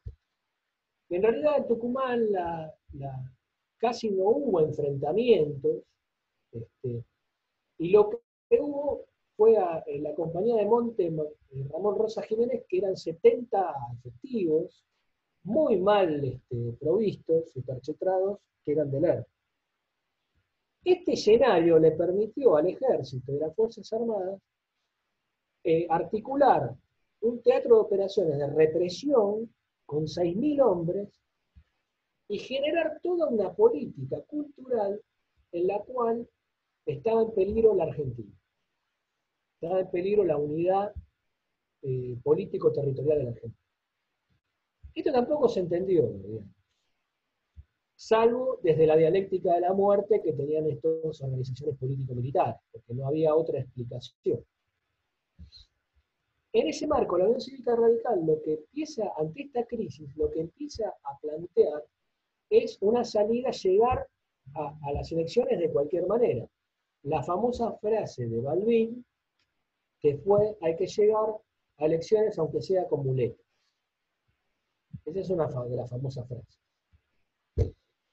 Lo cierto es que en 1976 prácticamente la suerte del tercer gobierno justicialista estaba echada y las corporaciones se movieron esta vez de una manera distinta a la de las otras veces que venimos analizando. ¿Por qué?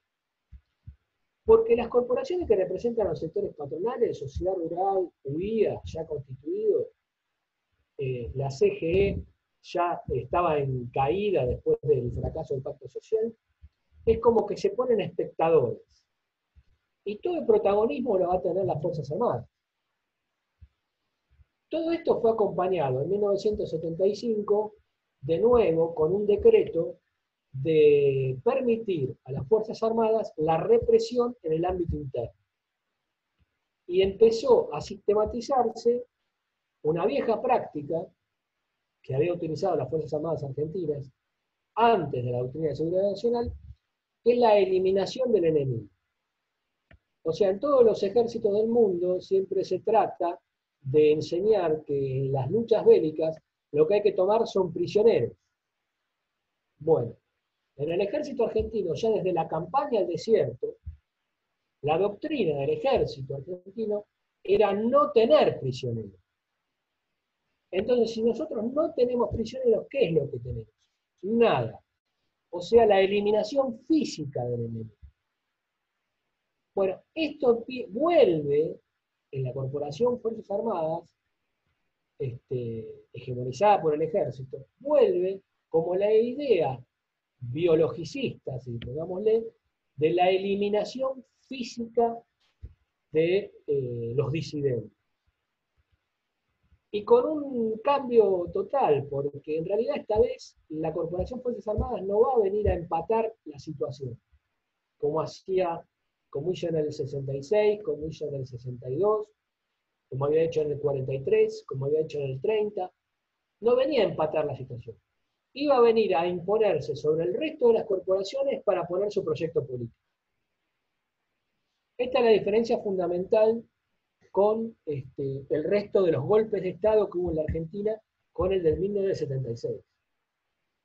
Esta vez va a ser el proyecto político de la Corporación Fuerzas Armadas el que se va a implementar no el proyecto político de algún sector dominante que quiere determinadas prebendas y beneficios.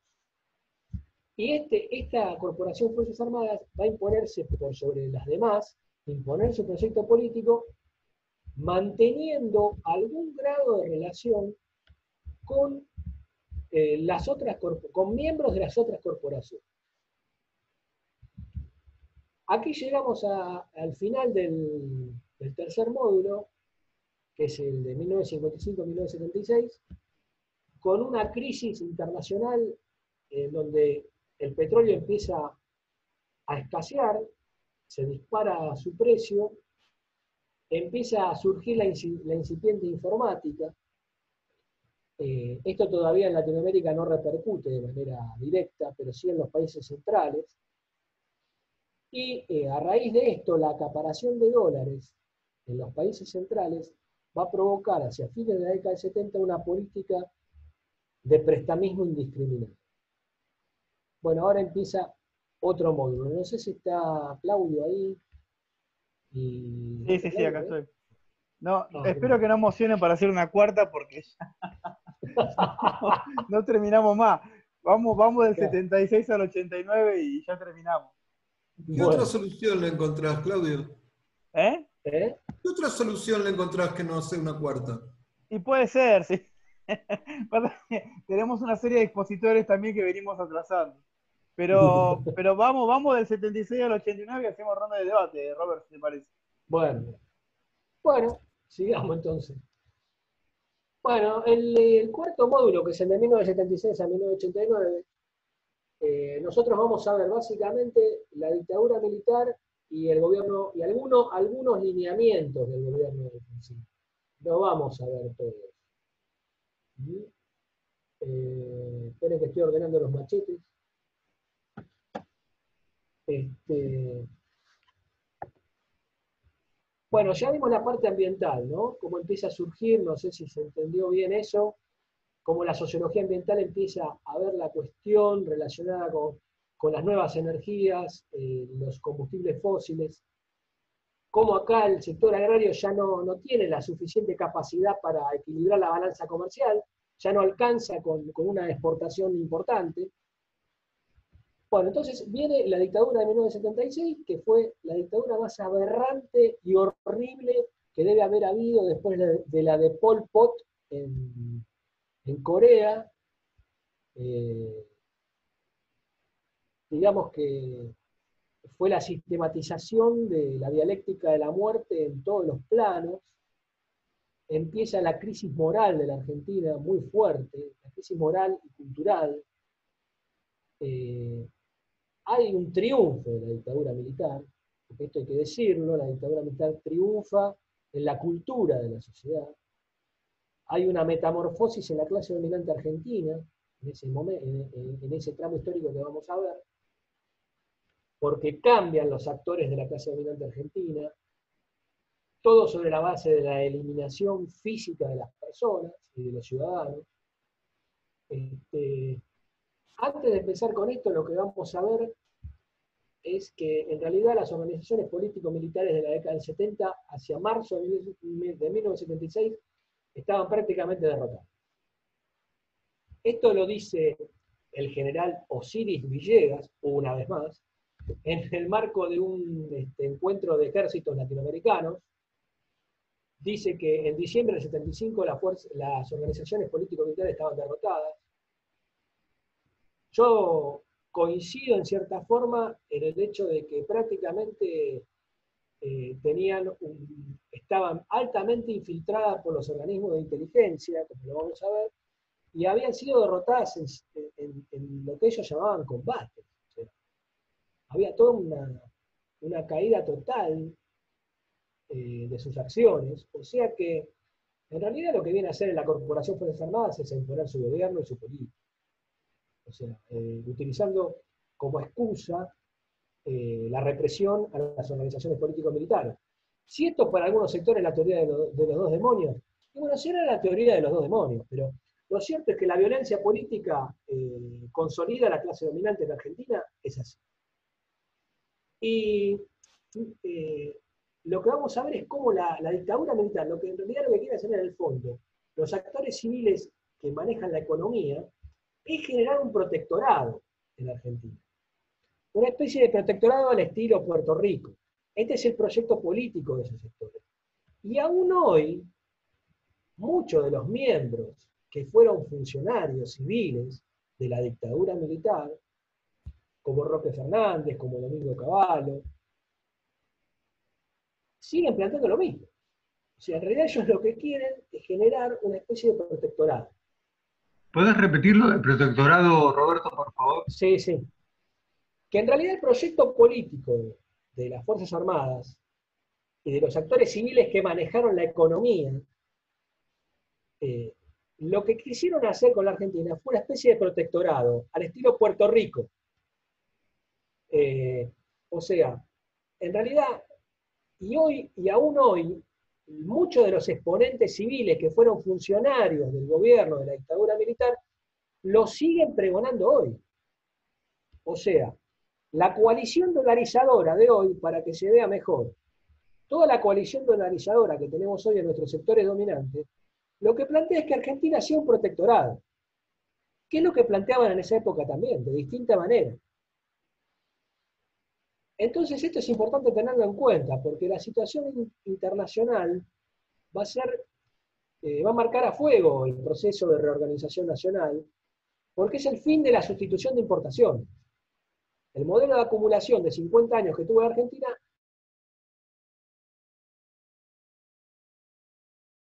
y esto eh, y, todavía no se ha encontrado un nuevo modelo de acumulación, sí una propuesta de un nuevo modelo de acumulación, que la vamos a ver, pero todavía no se ha encontrado. Eh, hay en este marco en donde, bueno, en primer lugar es un gobierno claramente corporativo. dentro de la Corporación Fuerzas Armadas se dividen el país en 33%, 33% y 33%. O sea, 33% para la Fuerza Aérea, 33% para el Ejército y 33% para la Marina. Con la conducción de una junta de las tres fuerzas un gobierno claramente corporativo. Dentro de los funcionarios civiles de, la economía de la dictadura militar van a estar los más grandes exponentes del sector agroindustrial. O sea, agroindustrial todavía no porque la agroindustria todavía no estaba tan desarrollada, pero sí agraria. desde Martínez de Oz hasta Máximo Sorriagueta eh, y sus grupos de consultora, porque acá empieza todo lo que es la política de la consultoría en la dictadura militar. Eh, los, los miembros que son funcionarios del Ministerio de Economía, muchos de ellos eran miembros de las consultoras que financiaban eh, los grandes pools, sobre todo del sector agropecuario, este, para generar eh, cuadros justamente de gobierno. Roque Fernández es una de ellos. Eh, Roque Fernández propone la privatización de las jubilaciones en 1978, cuando trabajaba en el Ministerio de Economía de la dictadura militar. Y en realidad, las AFJP se basan en un proyecto de Roque Fernández de, de ese año. Eso está muy bueno en el libro de Enrique Vázquez, eh, la última, que creo que está agotado. Ahí en ese marco, eh, lo que nosotros vamos a encontrar, bueno, en economía es eso, y el resto de, los demás ministerios son todos militares ligados a, lo que es eh, la jurídica militar, el derecho militar. Y en relaciones exteriores eh, ponen a Gussetti, que fue un canciller, eh, fue canciller de la dictadura, hasta que, bueno, en un atentado lo matan, una de las organizaciones político-militares que va a quedar funcionando los primeros años de la dictadura. Bueno, en primer lugar, la política civil de la dictadura fue declarar, mantener el estado de sitio, anular a los partidos políticos, anular el, el parlamento, este, generan una comisión de asesoramiento legislativo, que era una especie de parlamento de notables, eh, que hacían decreto leyes, en algunos casos leyes, este, y eh, empieza una persecución eh, puntual y quirúrgica de todos los disidentes. Cuando hablamos de los disidentes, hablamos no solo de miembros de las organizaciones político-militares, sino de todo tipo de disidente a el pensamiento único que tenía en ese momento la dictadura del 76. Y a su vez, cualquier eh, amigo, familiar o conocido de ese disidente. Miles de personas eran secuestradas en las calles, sobre todo en los primeros años, eh, sin juicio previos, eh, asesinados en centros clandestinos de detención, que ellos le llamaban LRD, lugares de reunión de detenidos.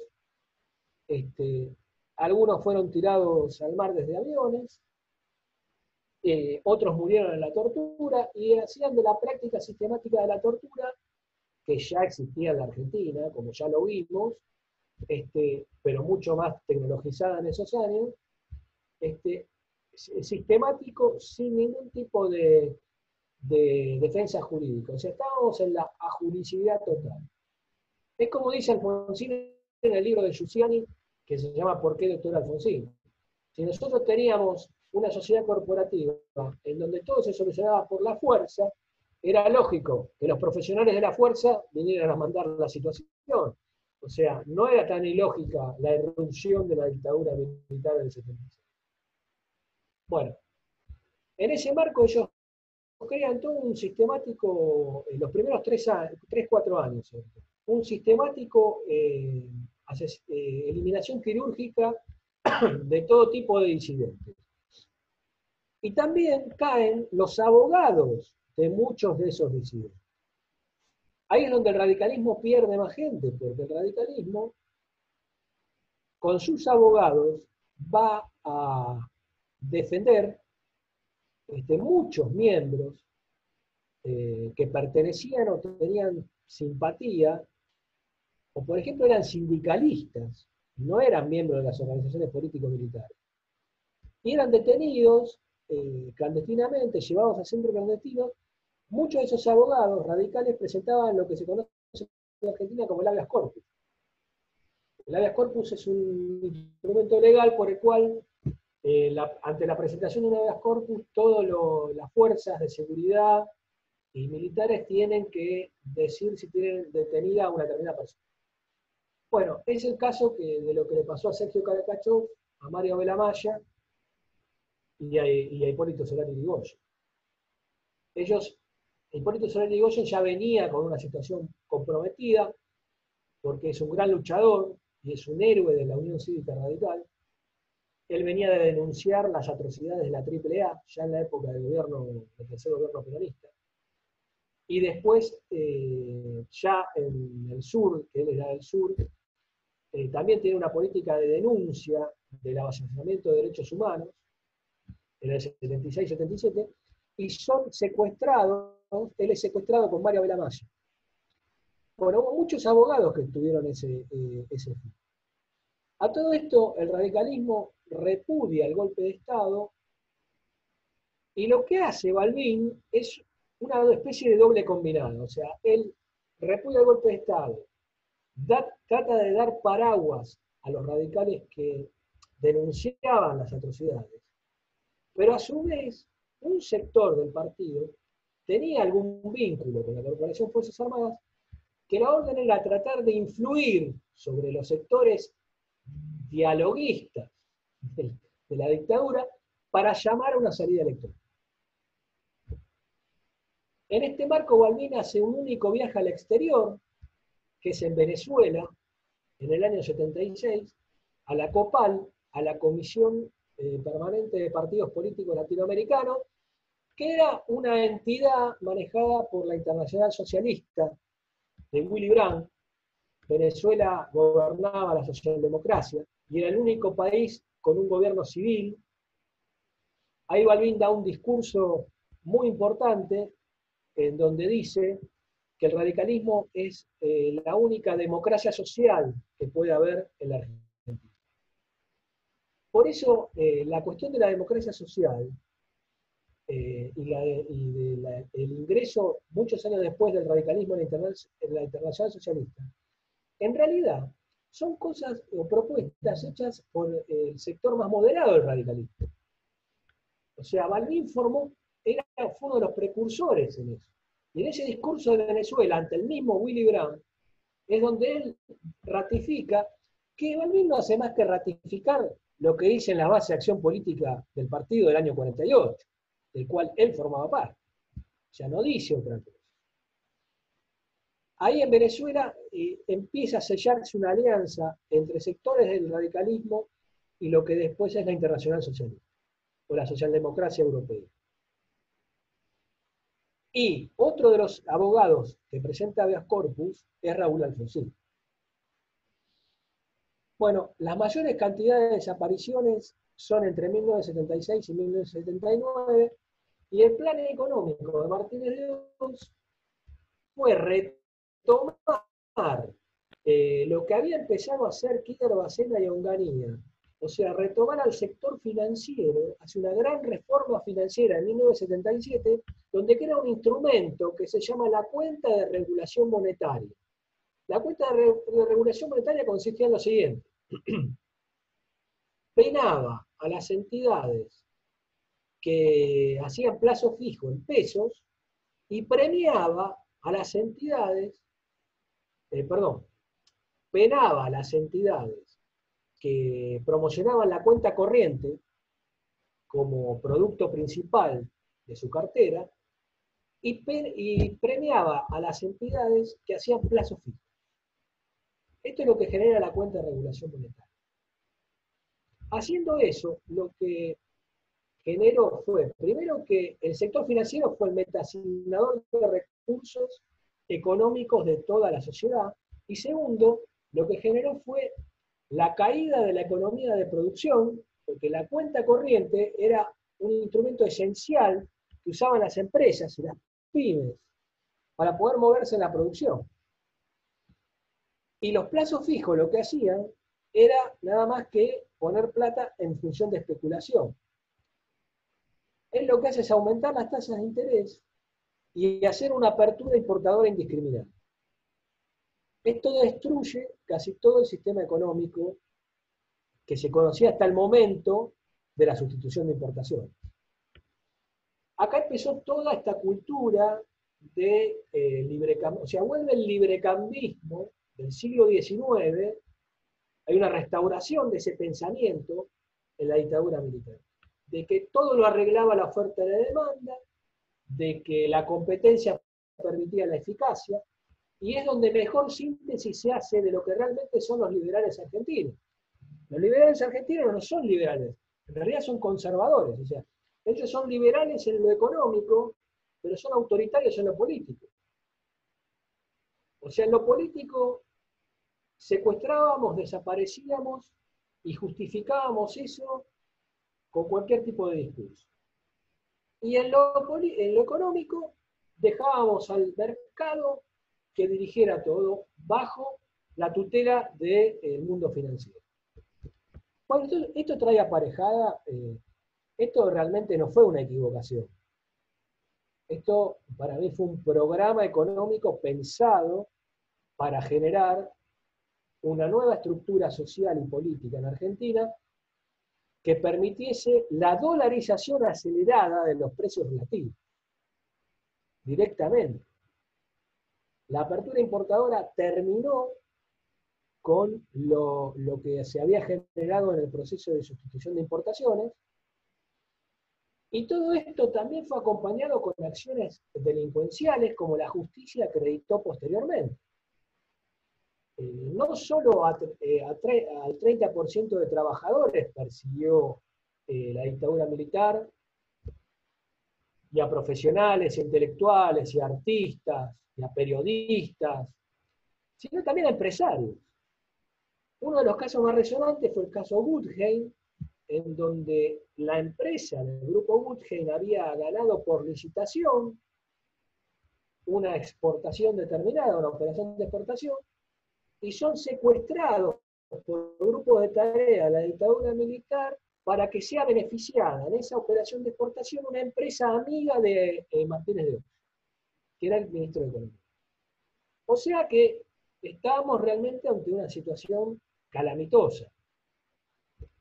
Todo esto empezó con toda una difusión, una acción de propaganda, de difusión muy fuerte relacionada con el liberalismo económico, y pese a que habían ganado Carter en Estados Unidos, hubo una profundización de la difusión de la cultura norteamericana más de tinte republicano.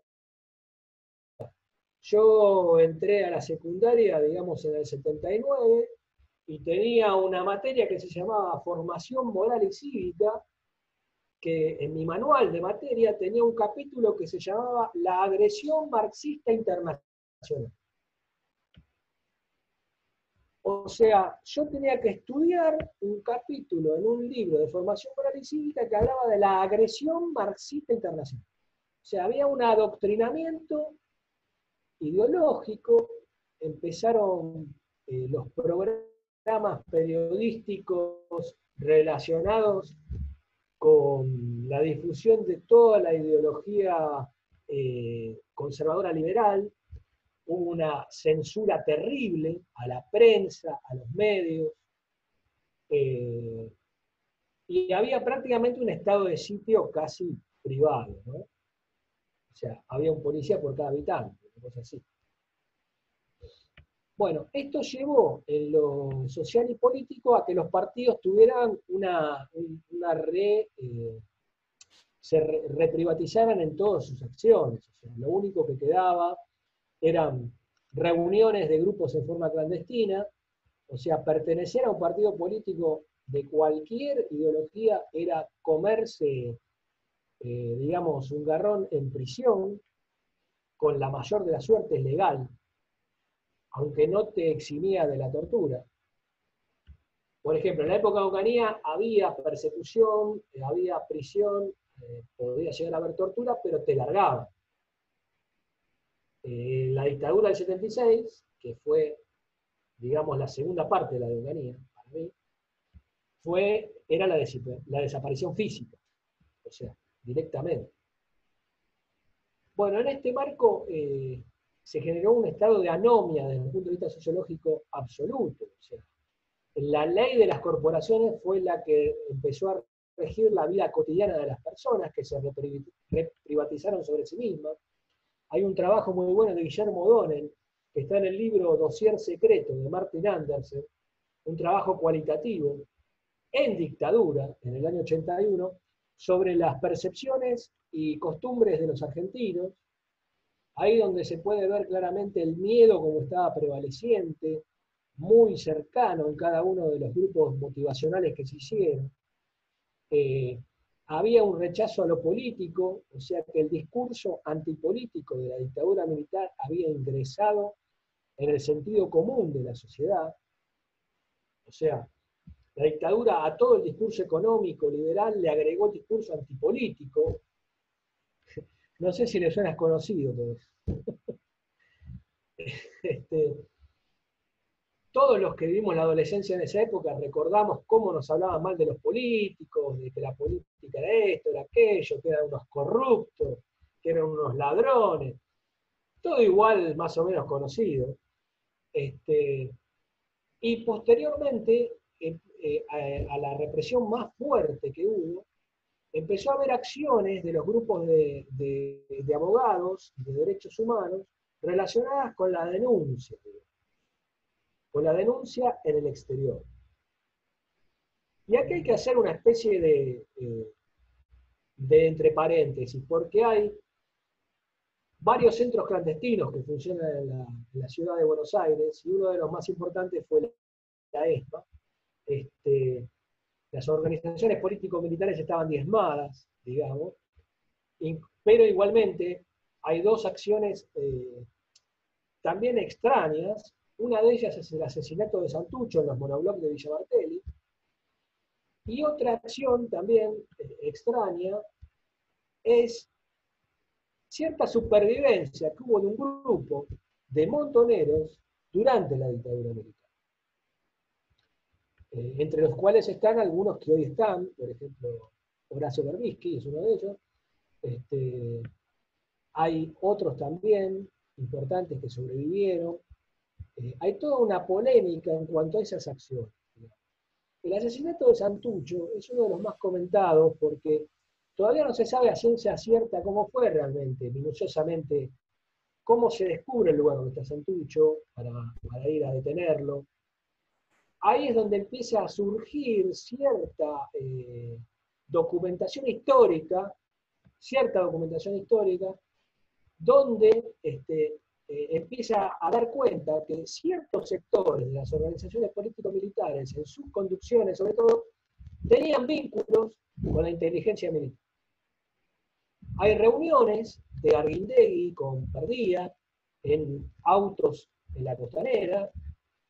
Eh, empiezan a surgir datos históricos, como el secuestro de los hermanos Bond, eh, que el lugar del secuestro pertenecía a lo que fue el batallón 601 del ejército, o sea, la casa en la que estuvieron secuestrados, empiezan a darse una serie de circunstancias eh, entre el 76 y el 83 que habla de que habría una este, necesidad de objetivos y acciones metodológicas de condicionamiento mutuo entre fuerzas represivas y fuerzas reprimidas. Esto es lo que Muchas veces ciertos sectores de la izquierda clásica y los relacionados con el peronismo y la resistencia nos hablan de la famosa teoría de los dos demonios. Que en realidad esta es una opinión personal y me hago cargo, no hubo dos demonios, hubo un solo demonio. Pero esta es otra historia para discutir en otro momento.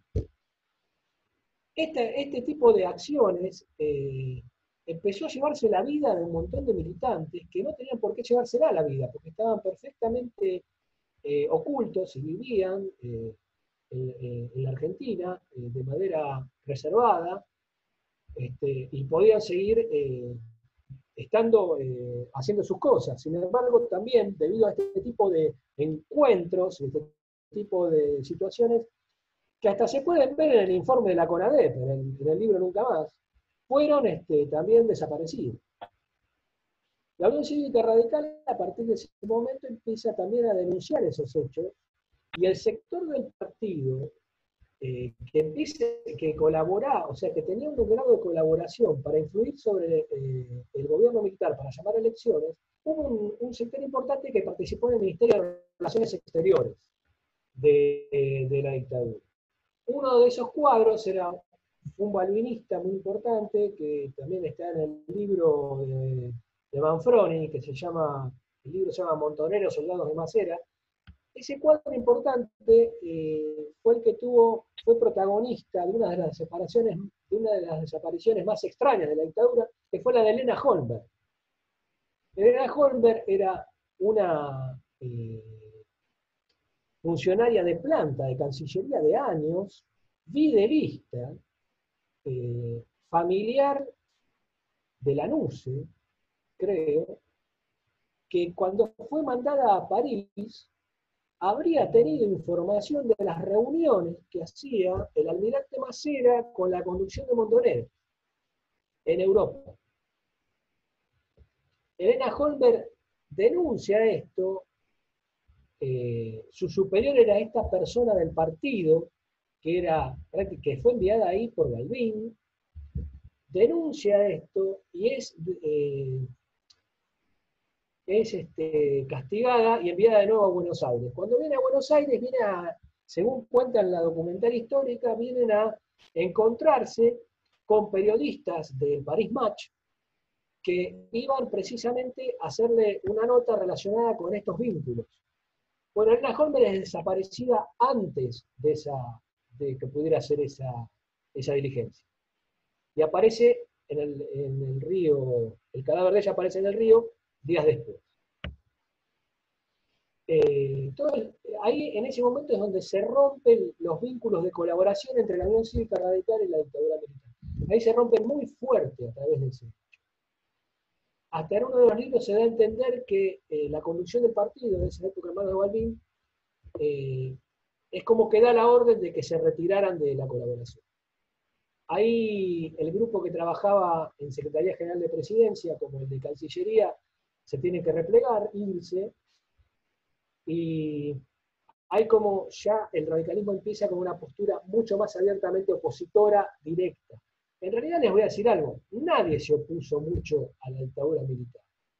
O sea, los únicos que se opusieron fueron sectores de, los partidos políticos relacionados con la defensa de los eh, derechos civiles y en el partido y en el partido radical institucionalmente siempre se opuso, Pero la dictadura militar eh, llegó con mucho consenso social. Y esto hay que decirlo, hubo sectores de la población muy importante que consensaron el discurso del orden ante todo una construcción mediática armada, sobre todo en la década del 70, eh, en los grandes medios. En esa época los medios no eran como los que los conocemos hoy, pero con cuatro o cinco canales alcanzaba y con los diarios también, muy parecida al derrocamiento de, de Irigoyen en el 30, el discurso del orden fue eh, consensado por muchos sectores de la población eh, es más, hay trabajos que fueron hechos eh, en organismos públicos de información de la dictadura, donde se habían hecho encuestas relacionadas con el consenso al proceso, y en 1980 el proceso tenía un consenso importante en sectores de la población argentina. Esto es importante porque el relato del peronismo siempre nos pone como que en, la dictadura del 76 al 83, las masas estaban ganando las calles para eh, derrocar a la dictadura militar. Había, uno ve la película Sur de Pino Solanas y ve toda una, como una especie de, de heroica lucha de miles de personas contra... En realidad no existía nada de eso. O sea, es un relato eso. Eh, la dictadura se termina yendo porque pierde la guerra de Malvinas. Esto es un hecho histórico objetivo. O sea, si no hubiera perdido la, guerra de Malvinas, es posible que hubiera ensayado una salida electoral que era la que quería el sector más duro de la corporación militar, que estaba encabezado por Galtieri. Bueno, a todo esto, en el mar, eh, lo que podemos decir es que el plan económico de Martínez de Oz hacia 1980, cuando baja el nivel de desapariciones, de represión, empieza a hacer aguas. Porque eh, lo que hacen los países centrales, eh, hasta 1980, es desquitarse de sus dólares que tenían abarrotados y iniciar eh, un prestamismo indiscriminado. Esto significaba que cualquier persona iba a una sede de un banco extranjero acá en la ciudad de Buenos Aires, que tenía una empresa, pedía un préstamo al Banco de Londres, de, la sucursal Londres, y le daban un préstamo en 1977 con el dólar, supongamos, a 500 pesos ley 1888. Entonces era a cinco años el préstamo, en dólares. También la dictadura le permitió a las empresas del Estado endeudarse en dólares, Aerolíneas Argentinas e IPF. ¿Qué pasó? Cuando eh, los países centrales se deshicieron de todos esos dólares, empezaron a tratar de aspirarlos. Toda esa política indiscriminada, eh, ¿qué empezó a, causar en la... Primero la destrucción de la, estructura industrial argentina. Imagínense que el mayor eh, gremio eh, que tenía afiliados en 1974 era la UO. Y en 1980 el mayor gremio que tenía afiliados era la bancaria. O sea, ya con eso les estoy dando una idea de cómo era el perfil productivo que empezó a tener la sociedad argentina después del golpe del 76. Y la UOM quedó como cuarta en 1980 en, en, afiliados. esos préstamos que empiezan a tomarse, claro, los bancos empiezan a decir en 1980 que empiezan a decirle como acreedores nuestros al gobierno de la dictadura militar que esos préstamos no los iban a poder devolver los que habían tomado esos préstamos, porque los tenían que devolver a una tasa y a un valor de 1980, no de 1977. Bueno, eso produce una quiebra generalizada de bancos que empieza con el Banco Intercambio Regional, sigue con el Banco Odone y termina con la eh, gestión política y económica de Martínez de Osa en el Ministerio de Economía, no antes, sin eh, generar un mecanismo de subvaluación del dólar a plazo, que era la famosa tablita, que era como una especie de, conversión, de, convertibilidad. Uno iba sabiendo en los días del mes a cuánto iba a estar el dólar. Eso acentuó la especulación, empezó eh, todo lo que conocemos como el dólar paralelo, ahí empieza el dólar paralelo, porque eh, había un dólar oficial, que era el que marcaba el Banco Central, y el dólar de las casas de cambio. Ese dólar de la casa de cambio era el que le daba a la tablita. Con la diferencia de esos dólares y con un plazo fijo, se hacían grandes diferencias en la especulación. Entonces la crisis empezó a ser muy fuerte. A todo esto, en septiembre de 1980, antes de irse, Martínez de O suspende, elimina, digamos, los aportes y contribuciones patronales. ¿Qué son los aportes y contribuciones patronales? Nosotros tenemos al IVA, que es el primer impuesto de recaudatorio en Argentina. El segundo impuesto recaudatorio es aportes y contribuciones. Los dos son coparticipables, o sea, se coparticipan. Martínez Dios elimina aportes y contribuciones y sube el IVA del 9 al 18% para compensar la eliminación de los aportes y contribuciones. ¿Por qué? Porque el discurso de, la política económica de la dictadura era que el mercado laboral argentino tenía rigidez. Entonces las empresas no podían producir por las rigideces del mercado laboral. No sé si se les suena conocido. Entonces él elimina los aportes y contribuciones. Entonces, con esa eliminación lo que hace es aumentar el déficit fiscal. Porque esos aportes y contribuciones, al ser el segundo impuesto recaudatorio en Argentina, profundiza, con la política de endeudamiento de la dictadura, profundiza el déficit fiscal. Eso genera dentro de la, de la clase dominante argentina una metamorfosis, o sea, el grupo social dominante argentino cambia, este, su fisonomía. Se termina la CGE, se termina la burguesía nacional, eh, y se empieza a crear otro grupo social. Eh, son los grupos sobrevivientes de Martínez de Oz. ¿Cuáles son los grupos sobrevivientes de Martínez de Oz? Esto está muy bien en el libro de Basualdo, Caviche y Aspiasi, que es este, El nuevo poder económico de los años 80. Eh,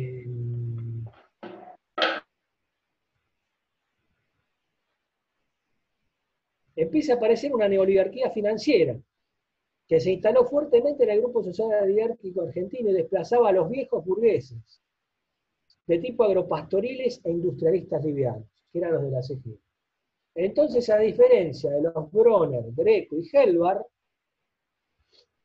este nuevo sector es decididamente parasitario, antiproductivo y con una baja identidad nacional, con alguna inclinación hacia el delito económico y el fraude, y con una fuerte conformación cultural pro-norteamericana, más ligada a los republicanos que a los demócratas, con predisposición a la dolarización del sistema. La mayoría eran empresas de obra pública y construcción que antes de la dictadura no tenían relevancia, a partir de la llegada de los militares y con la modificación del paradigma, se hicieron ricos en base a los contratos de obra pública y la recolección de basura. Estos componentes conformarán una facción social dentro de la clase dominante ligada a la banca extranjera que promoverán la eliminación de la moneda nacional y la adopción del dólar como moneda corriente, presionando a través de sus estudios y consultores. Esto está muy bueno en el libro de Enrique Vázquez, La Última, PRN. Él hace un análisis sobre esto y yo tomo de ese análisis, porque esos grupos van a ser los sobrevivientes de todo este desastre que hace Martínez López. Uno de los grupos más emblemáticos es SOCMA, por ejemplo, que es un sobreviviente. Eran grupos relacionados a la construcción, que no tenían mucha relevancia antes del 76. Otro grupo es Bridas, fue otro grupo. Eh, no tenían mucha relevancia, pero después sobreviven. ¿Cómo sobreviven? Cuando viene la crisis de la deuda, que los bancos dicen, bueno, ustedes no nos van a devolver esto, tienen que hacer algo. Aparecen dos técnicos importantes de la dictadura militar. Uno de ellos era afiliado a la Unión Cívica Radical, otro no. El más protagonista es Cavallo, Domingo Cavallo, que había estado en el Ministerio del Interior con Viola, porque la dictadura militar ensayaba eh, la, creación de partidos afines, partidos políticos afines. Uno de ellos era la, la, FUFEPO, que era una alianza de partidos provinciales donde estaba Cristina Guzmán. Eso fue con Viola, cuando se va Videla y viene Viola. Donde estaba Cristina Guzmán, estaba también un sector del Partido Socialista Independiente.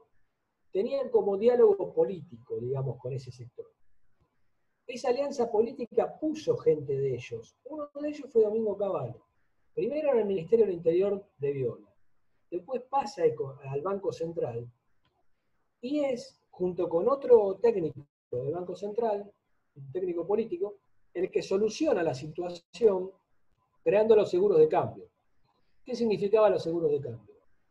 Era que todos los que habían pedido préstamos a, a bancos internacionales en 1977, como ejemplifiqué antes, lo iban a devolver al precio de 1977 y la diferencia entre el valor de 1977 del dólar y el de 1982 lo iba a poner el Estado.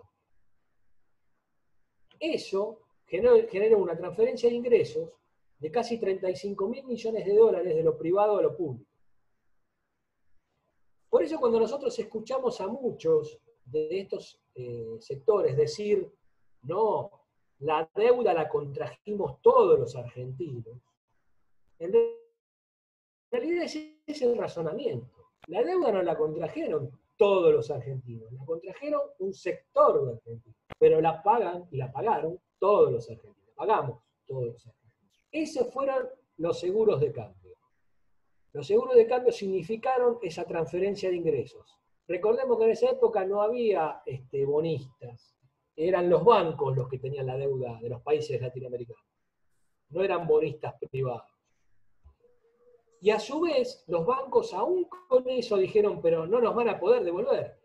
Entonces ahí surgió la idea de poner como garantía de la devolución las empresas públicas argentinas.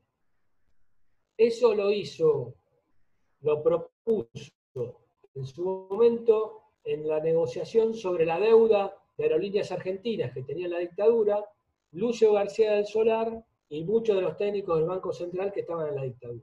Eso generó un escándalo dentro mismo de la dictadura militar porque hubo un juez que se llamó Pinto Kramer que detuvo al presidente del Banco Central cuando bajó de un avión después de haber hecho esa, propuesta a los bancos. Que se tapó todo. Entonces la garantía para el pago de esos créditos fueron las empresas públicas. Esto tengámoslo en, tengámoslo en cuenta porque después esto va a explicar el plan de convertibilidad de en, en la década del 90, que fue precisamente abrir las acciones de nuestras empresas públicas a las bolsas de todo el mundo y comprar las acciones al 100%, que es lo que no había querido hacer el gobierno de Alfonsín. Esta capitalización de deuda fue la mayor discusión que tuvo el gobierno de Alfonsín con los acreedores. Bueno, cuando pasa interna dentro del dialoguista de Viola, realiza un golpe interno. Y es Galtieri el que toma el mando en esa situación. Galtieri es un militar eh, represor, formado en la escuela norteamericana, muy aliado de, las posiciones norteamericanas. Reagan gana en Estados Unidos, Thatcher es, eh, está en Inglaterra como primer ministra. Este sector de Galtieri tiene un primer problema porque la primera movilización contra la dictadura se da en marzo de 1982 y la CGT, que era la corporación eh, de, los, de los obreros, tiene una fisura en ese año. Se queda, eh, está la CGT Azopardo y la CGT Brasil. ¿Cuál era la fisura? Dialogar o no dialogar con los militares. Aunque el sector trabajador fue el más damnificado con la represión de la dictadura militar, había vasos comunicantes entre la corporación de la CGT y la corporación de las Fuerzas Armadas. Los interventores en los gremios que habían puesto los militares, tenían llegada y tenían diálogo con los sectores de las Fuerzas Armadas, sobre todo del ejército. Tanto es así que cuando desapareció Oscar Smith, hubo una interna dentro de las propias Fuerzas Armadas y hubo un pase de factura porque no tendría que haber desaparecido Oscar Smith de Lucy Los que militamos en los gremios en los 80, en los 90, conocemos historias de los pasillos de nuestros edificios, de los sindicatos, de muchos de los compañeros que vivieron la dictadura militar. Galtieri fue uno de los sectores que quiso armar una salida electoral con sectores sindicalistas cercanos al peronismo y a los nacionalismos diseminados. Cuando vino el 30 de marzo del 82, que la CGT sale a la calle y hace una movilización junto con partidos políticos, ahí es donde se fisura un poco eh, el bloque de, de la Corporación de las Fuerzas Armadas y entonces se desempolva el viejo proyecto de invadir las Islas Malvinas, que era un proyecto que ya la dictadura lo tenía en carpeta desde el año 77, y de esa forma llegar a las islas, retomarla y volverse con un paraguas diplomático para negociar soberanía sobre la base de la resolución 2065 del gobierno de Arturo Ilia, que reconocía la soberanía argentina en Malvinas y que obligaba a Reino Unido a negociar esa soberanía, retornar a, la, Argentina y empezar las, las negociaciones diplomáticas. Pero el sector más duro, en vez de retornar, dijo, no, sigamos en Malvinas, convoquemos a movilizar y logremos una salida electoral. Una vez más, el sueño de un general tutelando a un sector civil volvía a ser una salida para los sectores dominantes en Argentina. O sea, lo de Galtieri en la Plaza de Mayo la movilización en Plaza de Mayo en apoyo a la toma de las Malvinas recreaba lo que fue posteriormente, eh, perdón, anteriormente, la Alianza Militar Sindical. Esta era una salida que proponía un sector del proceso. Por supuesto, esto fue un desastre. O sea, al quedarnos en, las islas, contra toda este, recomendación técnico-militar eh, sensata que había, y esto está en el informe Rattenbach, y está también en el juicio que se les hace a Galtieri, a Naya y Lamidoso en sede militar, porque el juicio por Malvinas se hizo cuando existía todavía el fuero militar. En la sentencia es muy elocuente. Esto termina con la dictadura prácticamente, porque cuando Inglaterra viene acá, mueve su, flota eh, y, y hace rendir a las tropas argentinas sobre la base de la muerte de un montón de chicos, porque eran chicos prácticamente cogeneracionales míos, digamos, lo que hace es, este, primero, los países centrales se dan cuenta que este tipo de dictaduras ya no son confiables para sus intereses. Ellos dicen, no puede ser, este, esta gente que nos mantenía a determinado nivel de seguridad contra el comunismo, hacen estas cosas. Entonces ya no son confiables. Por otro lado, refuerza el poder del republicanismo en Estados Unidos y del conservadorismo en Inglaterra, porque Thatcher estaba muy mal en las encuestas hasta que viene la guerra de Malvinas. Cuando refuerza esto, lo que hace es rendirse, cae Galtieri, e indudablemente a partir de ahí empieza la retirada estratégica de todo este sector dominante después de la guerra de Malvinas. Acá en este marco lo que nosotros tenemos es eh, una retirada estratégica porque ellos pretenden dejar el poder primero eh, haciendo un acuerdo con el peronismo a través del sindicalismo, en el cual eh, no se investigara el terrorismo de Estado, a cambio de que se mantuvieran todos los se devolvieran todos los bienes de los sindicatos a los a las conducciones sindicales que estaban a marzo del 76. Este, ese acuerdo eh, era, por un lado, garantizaba seguir teniendo ese diálogo con los sectores sindicales y militares, y por otro lado, lo que le garantizaba a las Fuerzas Armadas fue sacar una ley de autoamnistía eh, para que eh, los crímenes que habían cometido no fueran investigados. Bueno, esto es, este, esto surge en una nueva sociedad. La nueva sociedad del 82, del 83, era una sociedad donde el cuentapropismo había aumentado del 10 al 25%, donde se habían eliminado los aportes patronales y el déficit fiscal estaba en franco ascenso. Se calcula que en 1982-83 el déficit fiscal llegó al 14% del Producto Bruto. Eh, había una inflación cercana al 650% mensual. Hay un gráfico este, bastante bueno donde se puede ver claramente cómo fue eh, dejando la dictadura militar el mapa económico-social. Teníamos una inflación del 650% anual, eh,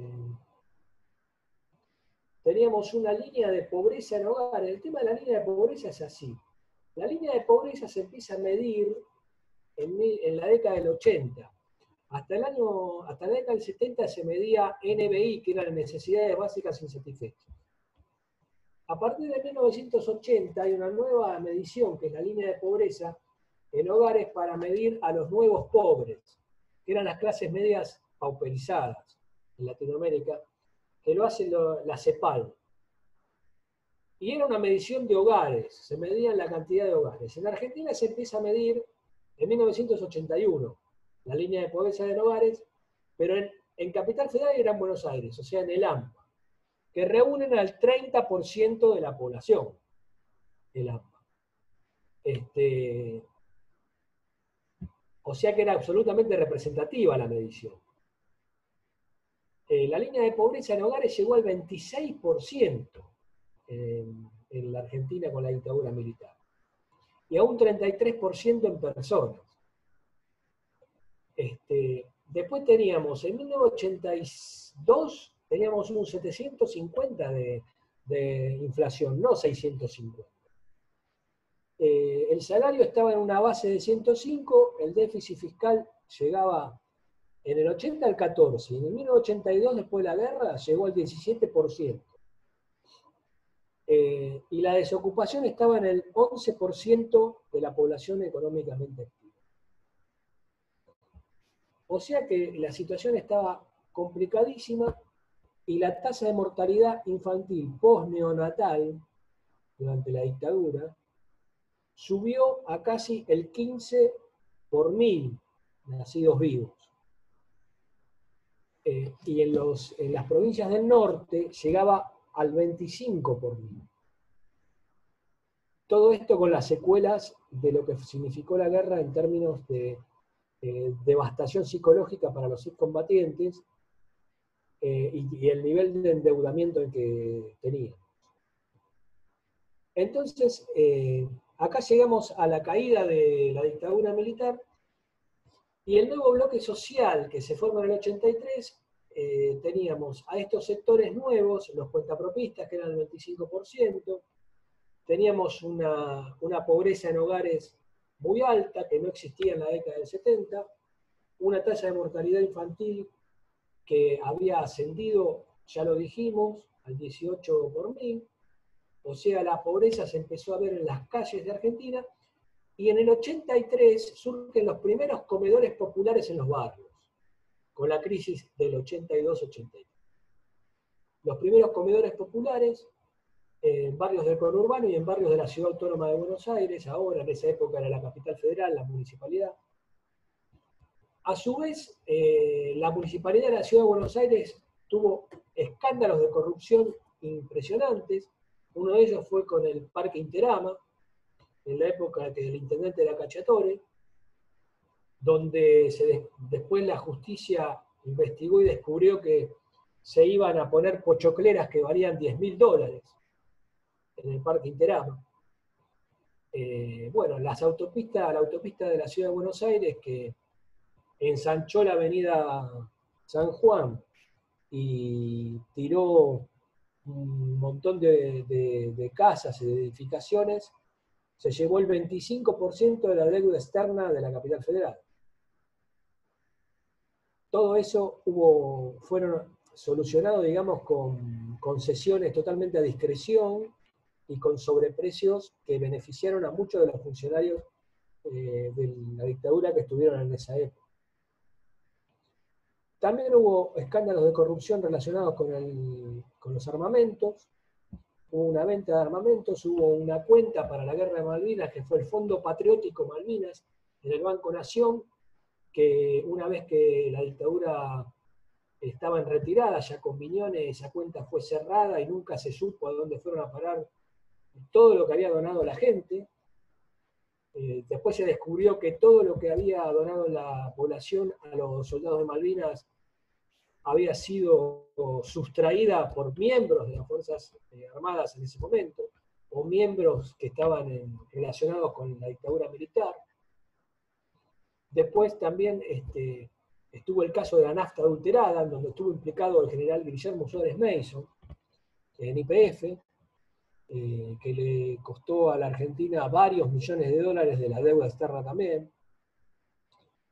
Y después tenemos las famosas edificaciones, la construcción de los estadios de fútbol para el Mundial 78, donde también hubo una causa del EAM 78, en donde también estuvo procesado investigado el almirante Lacoste, y donde hubo, habría habido varios negociados.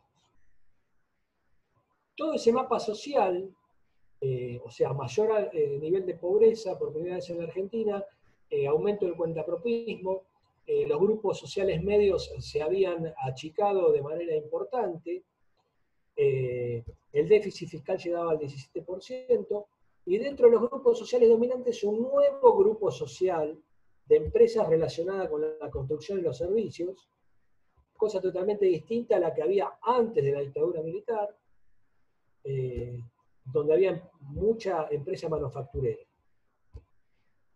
Esos nuevos sectores sociales del 83 eh, generan una nueva fisonomía social en la que va a actuar un nuevo sector de la Unión Cívica Radical que va a converger en lo que fue el liderazgo de Alfonsín. Eh, yo no sé, Sergio anda. Bueno. yo no sé si quieren que yo hable del gobierno de Alfonsín porque da para hablar bastante. No sé si Sergio está por ahí. A ver.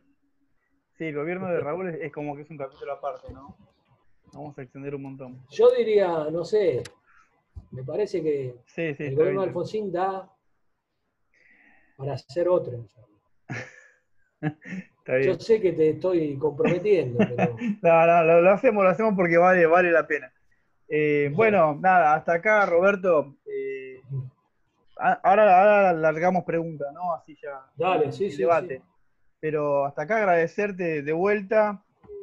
Bueno, siempre, gracias a ustedes. Que me van. La, saliva que gastaste hoy no tiene precio.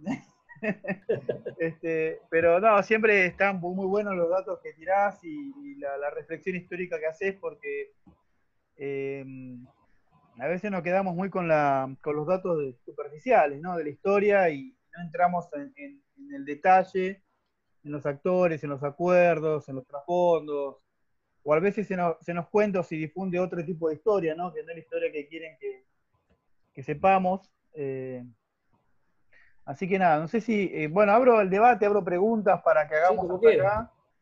Si alguien quiere hacer alguna pregunta, comentario, sugerencia, simplemente habilites el micrófono y, debatimos.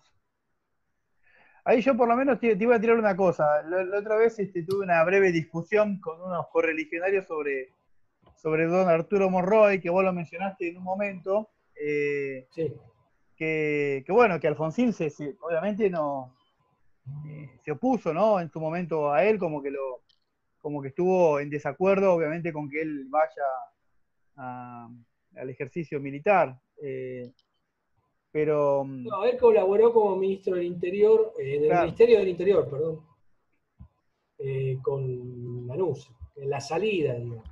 Ahí, el dato es que Morroy, si mal no, no, tenía entendido, era el presidente del bloque o algo así de la Cámara de los Diputados Radicales en el Congreso. Y, ahí estamos en la época donde en, esa, en esa partida que se da entre la UCR del pueblo y el intransigente, gran parte de, digamos, del radicalismo bonaerense se va atrás del intransigente, ¿no?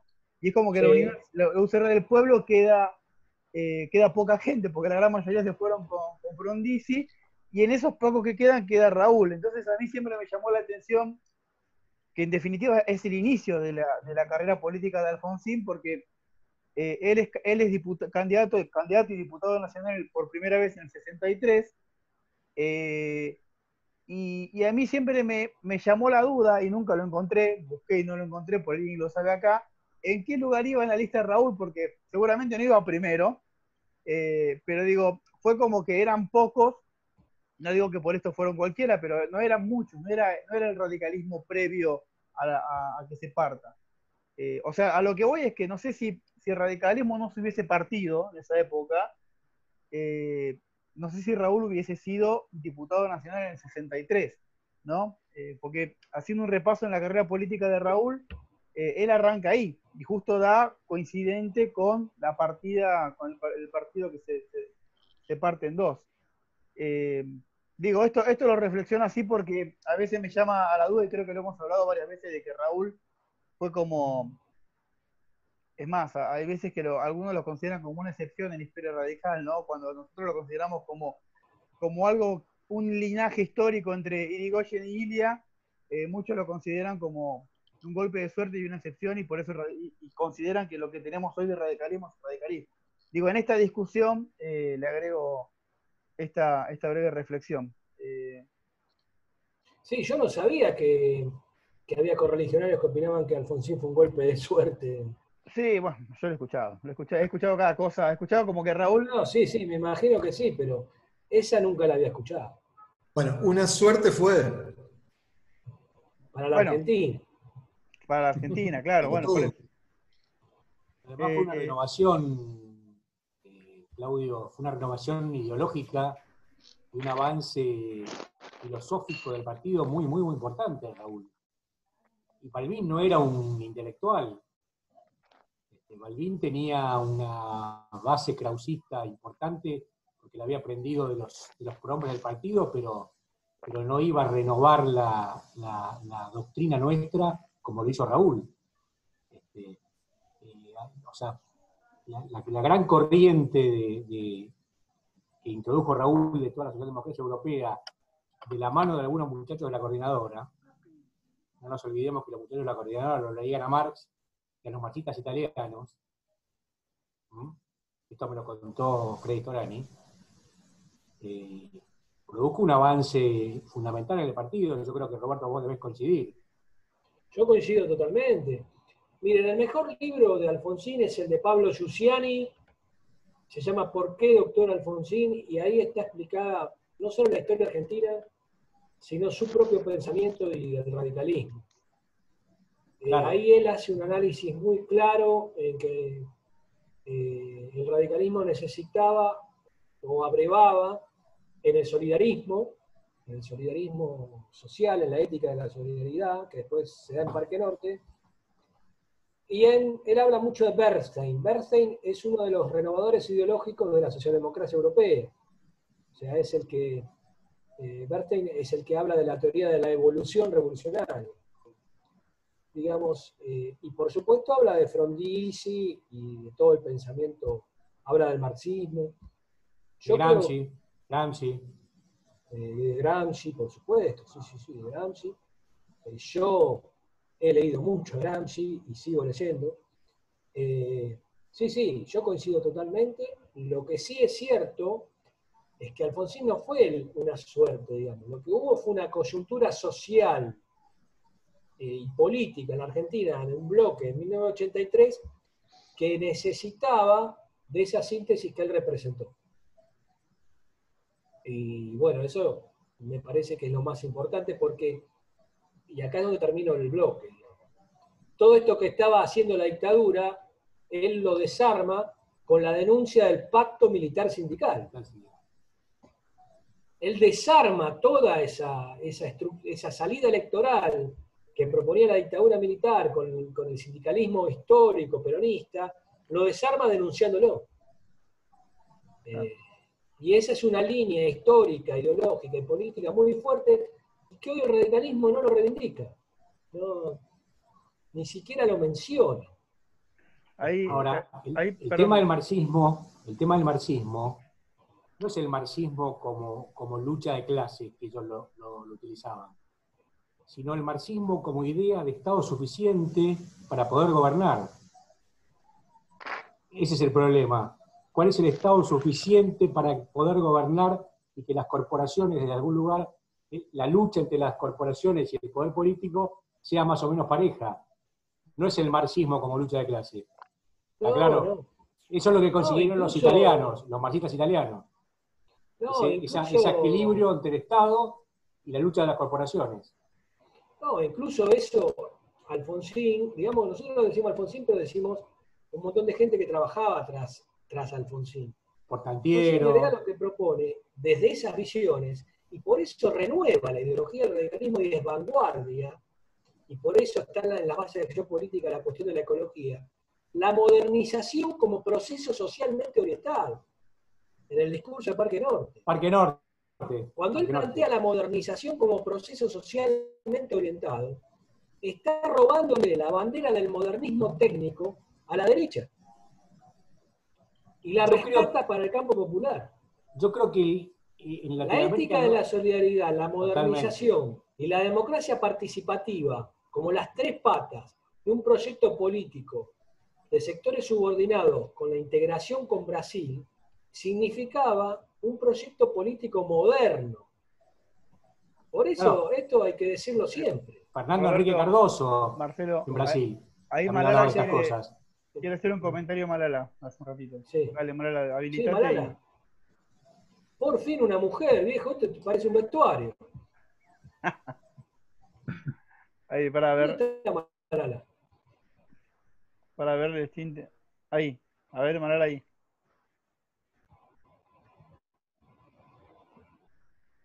Ahí estás habilitada para hablar, Malala. Si quieres hablar.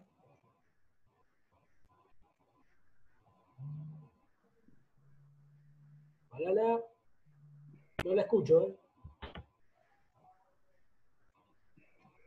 No, yo tampoco. Está, está, está habilitada para hablar, no tiene el micrófono silenciado, pero no, no, no lo escucho.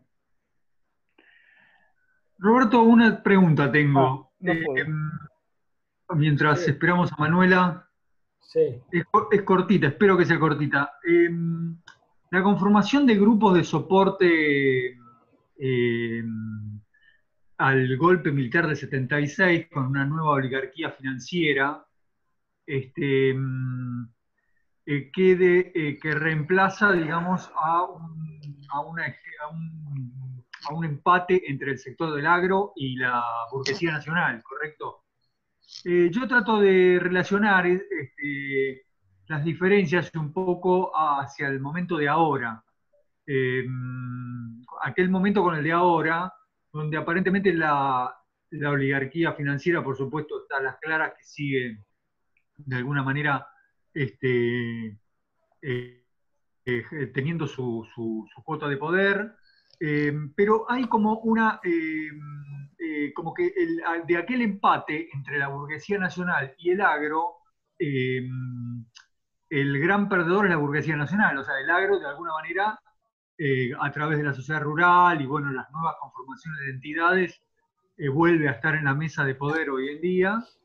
Eh, y, un sector ligado al, al- al- ligado al industrialismo de filiales extranjeras, digamos que no sé si en ese momento era tan importante como ahora. No sé vos qué opinás de, de este, de esta conformación de, de grupos actuales, de grupos No, de bueno, poder. eh, la burguesía nacional eh, pierde con la dictadura militar cuando la dictadura se- no viene a empatar, sino que se impone sobre las demás corporaciones y dicen, este es mi proyecto político. Y ustedes tienen que acatar. En realidad no fue por un empate, en realidad fueron directamente a destruirla la burguesía nacional. O sea, la CGE perdió todo tipo de, de- espacio cualitativo y cuantitativo dentro de la corporación industrial este, con la dictadura militar. O sea, incluso la movida de Martínez de Oz, o sea, el caso Gutheim fue solamente un caso de varios. Hubo varios empresarios que sufrieron el secuestro y la tortura en la época de la dictadura militar para que los grupos afines a, a la dictadura ganaran licitaciones de exportación. O sea, es como que el exterminio se utilizó como instrumento político cotidiano para disciplinar a los sectores. Ahí es donde la burguesía nacional pierde. En realidad la fueron a matar. o sea, porque los grupos de hoy son los sobrevivientes de los capitanes de la industria. Porque ni siquiera son los capitanes de la industria. Ah. Eh, Hay Marta, algo en el trabajo que vos citaste de Basualdo y Cávice, que es la diversificación de los grupos concentrados, donde los agroexportadores dejan de ser solamente agroexportadores. Son los que tienen las divisas, invierten y se diversifican hacia los distintos sectores. Y el funcionamiento normal del sistema, en donde el que más concentrado es, es el que mejor le va, es lo que va haciendo que la burguesía nacional se vaya retrayendo, como Sí, el- concebía esa antigua. Y el perfil productivo también. El perfil productivo de la dictadura. El perfil productivo de la dictadura también. Es el que genera también esa situación. Pero además me parece, lo de hoy, lo de hoy, es- los sobrevivientes de los capitales de la industria son eh, en realidad hoy familiares, hijos o allegados de esos sectores. Eh, ese es un análisis que yo hago en la introducción del libro. Lo que es el fenómeno del PRO es el representante político de los hijos allegados y familiares de los sobrevivientes de los capitanes de la industria. Hay una conformación ideológica determinada, ellos no estaban de acuerdo con la participación en los golpes, eran adolescentes en la dictadura, eh, le reprochaban a sus mayores haber participado en los golpes de Estado, eh, creen que fueron excesos lo de la represión, nada más, eh, y son profundamente pro-norteamericanos, o sea, rescatan todo el proyecto de protectorado, que en realidad ese es el proyecto político final de estos sectores. Ellos quieren eliminar la moneda nacional y que el dólar sea moneda corriente en la Argentina. Desaparecer el Banco Central, desaparecer los organismos. Este es el proyecto político que quieren hacer. O sea, los libertarios hoy representan eso. Eh, por eso eh, son distintos los de hoy. Los, calificaste bien como conservadores. Ahí, ahí está Malala que ya tiene audio. Dale, Malala. Sí, ah, listo. Después, de Malalita voy yo, chicos, que quiero decir algo también. Dale, dale, dale.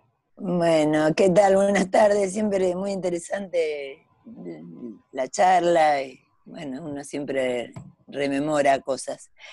Eh, lo que yo quería decir en principio es que sí, me parece un capítulo que tienes un capítulo aparte de Raúl, porque Raúl hizo, un movimiento histórico, no solamente fue presidente y, bueno, todas las cosas que sabemos que, hizo él, ¿no? Pero eh, fue un revolucionario, no por eso ahora lo están reconociendo, gente que muchas veces lo han criticado. Yo reconozco que hubo algunos errores, pero después de Raúl no hubo presidente. No hubo presidente. Para mí no hubo ningún presidente. O sea, yo creo que hace muchos años que estamos sin presidente. Han sido incapaces, corruptos, inmorales, todos. de acuerdo. Eh, sí, eh, es muy triste porque es un país que da para mucho, con gente buena, inteligente y capaz, que se esfuerza por salir adelante, pero no la dejan, no la dejan. Ahora mismo hay mucha gente que está pensando en irse, eh, entre ellas yo, si esto continúa.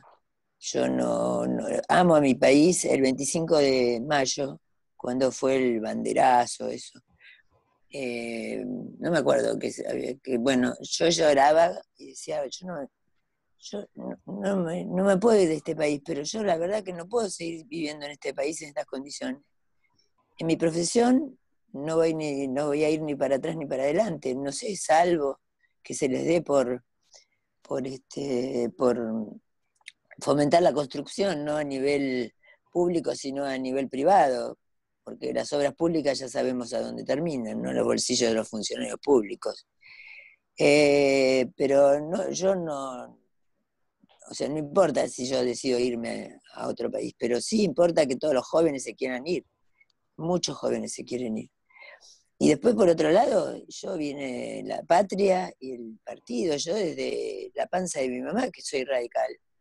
Eh, bueno, ustedes saben mis antecedentes familiares, pero yo, yo es una pasión. Yo le dedico horas a la política porque me gusta la política, porque lo siento, porque lo llevo en el corazón. De repente yo lloraba y decía, si yo me tengo que ir de acá porque no puedo estar más, porque me echan, porque me persiguen, porque puede, ya empezaron las persecuciones, ya sé lo que son las persecuciones, ya tuve los teléfonos intervenidos, ya tuve, bueno, un muerto más todas las persecuciones familiares. Y bueno, y Raúl fue, fue para mí, bueno, eh, será que yo lo viví y militaba en su momento y yo trabajé con él, yo tuve la suerte de trabajar con él en un lugar muy importante, que es el Consejo de la Consolidación de la Democracia. Yo trabajé para que se trasladara a Capital, fui con toda la comitiva de, que vino de, Europa, de todos los países del mundo, por suerte en ese momento dominaba dos idiomas, tres idiomas, Em, y como arquitecta para mostrar cómo iba a ser el planteo, bueno, trabajé también en participación democrática y en los tratados bilaterales y multilaterales del Mercosur. Eso es otra cosa que se destruyó. O sea, después de Raúl se destruyó todo. A mí, de, la Rúa, lamento si hay alguna persona que lo quiere, no me, no me representó nunca, ni me va a representar, aparte de arruinar el país y el partido. Y después, bueno, por supuesto, lo siguieron arruinando otros, muchos otros, ¿no? Y lo siguen arruinando. Así que, bueno, el comentario sea largo, perdón, no quería ser tan extensa, pero me, me- empecé a apasi- a apasionar con, con lo que estaba diciendo. Eh, en síntesis, quiero que hagamos, no sé, eh, podría ser una semana de Raúl, no sé, que cada uno aporte algo. Raúl la, parte para más linda. una- un año, no sé, para mucho dar. Así que Bueno. les agradezco muchísimo, eh, me encanta que ustedes jóvenes, yo estoy tratando de resistir acá en este país y, y me gustaría mucho que, que se formara un nuevo, que se terminara el, mo- el movimiento histórico. Esa es la Gracias conclusión. vos, que se-. ¿Cómo? Ahí- Gracias a vos, Malala. No, no, qué gracias, eh, vos sos un capo.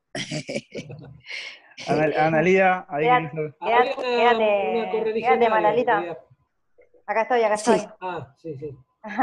Bueno, eh, un par de cositas. Eh, primero, Roberto, siempre como sociólogo, muy bien escucharte y sí, hoy hay que hacer un capítulo aparte sobre Raúl, hay muchísimo para decir. Eh, coincido en que, va, no coincido en realidad con Claudio, una huevada, ¿no? Pero coincido en que, no coincido en que eh, gastando saliva al P, que, y que sí tiene eh, de alguna forma alguna retribución, en algún momento vamos a hacer un asadito con vino, quédate tranquilo. Y la otra es que em, cuando vos charlabas había muchos paralelismos, yo también me reía este, con toda la historia que vos venías contando y con lo que está pasando ahora, entonces uno este, se va dando cuenta también no solamente que la economía es como bastante repetitiva, cíclica, es un bajón, que no vayamos aprendiendo esos errores, que los seguimos repitiendo, y a nivel político y militante, acompañando también este, estos ciclos económicos, vamos repitiendo también los errores como militantes. Eh, así que sin querer adelantarme demasiado para la próxima, pero sí me gustaría preguntarte como sociólogo, eh, si ves que la salida del partido, de toda esta situación, esta derechización que está sucediendo al partido, eh, pensaste en algún momento, imaginaste, idealizaste cómo se puede salir de esto. Eh, y la otra, que Malalita no me va a dejar mentir, ayer tuvimos una, una charla que fue un poquito más enfocada de, género, había más de pico de participantes, estuvo muy buena, y se concluyó en que la mujer lastimosamente llegó tarde a la política. Eh, está bien, parte de los procesos sociales, no importa.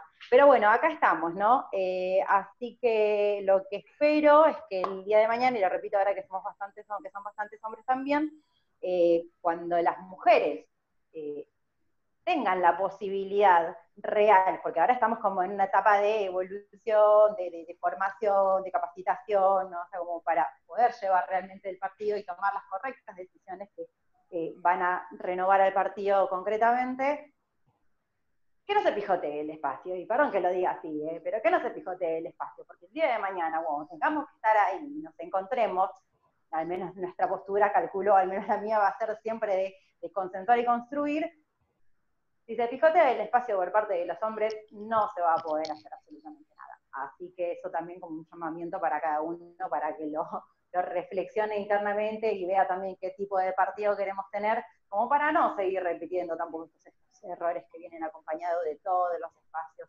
de la vida cotidiana, lo político, lo social, lo económico, etcétera, etcétera. Así que nada, eso. Eh, quiero decir que, que- que estuvo muy bien ayer, me enorgullecí de que haya, la haya invitado. Eh, estuvo excelente la participación. ¿eh? Así que bueno, las mujeres vamos para arriba. Gracias, Malerita. Sí, vos estuviste presente ayer. La pregunta, perdón, la pregunta era si el partido va a poder salir de esto.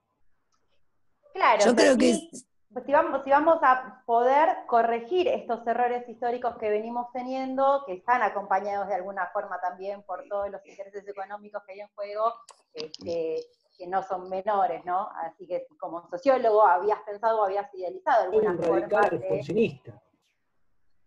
Eh, ¿Qué? no, no te escucho bien, eh, te contesto. Bueno, dale, a ver si Ahí, ahí te entendió más o menos la pregunta. No, que la pregunta, si es esa, mirá, yo soy un radical alfonsinista, digamos. Y Alfonsín no solo fue un líder, sino que como todo líder ha dejado un legado. Un legado no es irse a otro partido, el legado de Obvio. Raúl Alfonsín. Como. Irigoyen también había dejado un legado. Eh, Irigoyen había dicho que si el radicalismo se confundía con el modo imperante, tenía que volver a retroalimentarse y renacer. Alfonsín dejó un legado. Yo soy radical alfonsinista y esto es una opinión personal, no quiero com- comprometer a los anfitriones. Yo creo que con el PRO no podemos ir a ningún lado, no hay salida con el PRO. Eh, es una opinión personal esta. ¿eh? No Compartida con muchos, nadie. seguramente. Pero ya todos mis amigos eh, lo saben esto, o sea, yo no, no- no estoy diciendo nada novedoso. Oh, Yo opino lo Y mismo. el legado, y el legado de Raúl Alfonsín es muy claro en eso. O sea, si la sociedad se derechiza, este, nosotros no nos podemos hacer de derecha. Pero Obvio. bueno, vos sabés que yo también soy radical y respeto ciertas eh, organicidades hasta- hasta que, bueno, dentro de la organicidad también quiero que respeten mi disenso. Porque la organicidad, todos los que hoy son orgánicos, yo puedo hablar mucho de la organicidad. Todos los que hoy nos refriegan la orgánica, ¿qué hacían en la década del 90 cuando Masachesi fue candidato a presidente? ¿Votaron a Masachesi? No votaron a Masachesi. Votaron a Bordón. Muchos de los que hoy te refriegan la orgánica, ¿qué hicieron con los constituyentes de la reforma del 94? ¿Votaron a Jarolaski en Capital? No votaron a Jarolaski en Capital. Votaron a las convencionales de Menem. Todos los que hoy te refriegan la orgánica, ¿qué hicieron cuando fue la fórmula Morales-Lavagna? O Lavagna Morales. ¿Votaron a Lavagna Morales? Porque yo voté a Lavagna Morales. Y voté a Moró Lozada. Todos estos que te refriegan la orgánica, ¿votaron a Moró Lozada? ¿Votaron a Lavagna Morales? No votaron a Lavagna Morales. Algunos votaron a Menem y otros votaron a Kirchner. Entonces no te puede venir a refregar la orgánica ahora, porque ellos no fueron nunca orgánicos.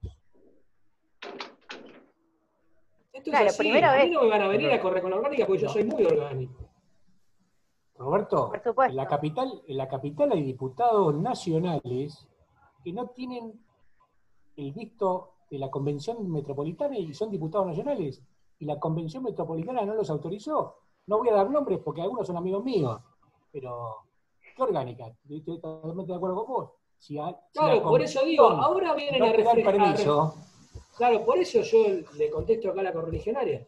Claro. Ojo con el tema de la orgánica, porque ahora te refriegan la orgánica, pero Claro. yo, me- yo viví, yo milito desde 1982. Eh, acá tuvimos que soportar inorganicidades por todos lados. No, y, Eh, y también, y también la, la que se bancaron ustedes, ¿no? La, la que se bancaron post-crisis, cuando uno decía que era radical Claro. y te decían de todo. Eh, yo, yo recuerdo cuando empecé a militar, eh, no, decía que era radical y era como una mala palabra, ¿viste? Me Ah, como lo peor del mundo. Pero bueno, ya sí, dale, Robert. Totalmente. en el 89 nos insultaban en la calle con las mesas a Claro. nosotros. Sí, sí. Permanentemente nos insultaban. Y en el 89 sacamos el 30%. Y Angelos, al lado de la 38. Rúa, El 38, El 30. Roberto. 38. Y El Angelos, 38. al lado de Menem, era Lenin. Porque Angelos al lado de Menem era Lenin. Y después, yo hago una pregunta.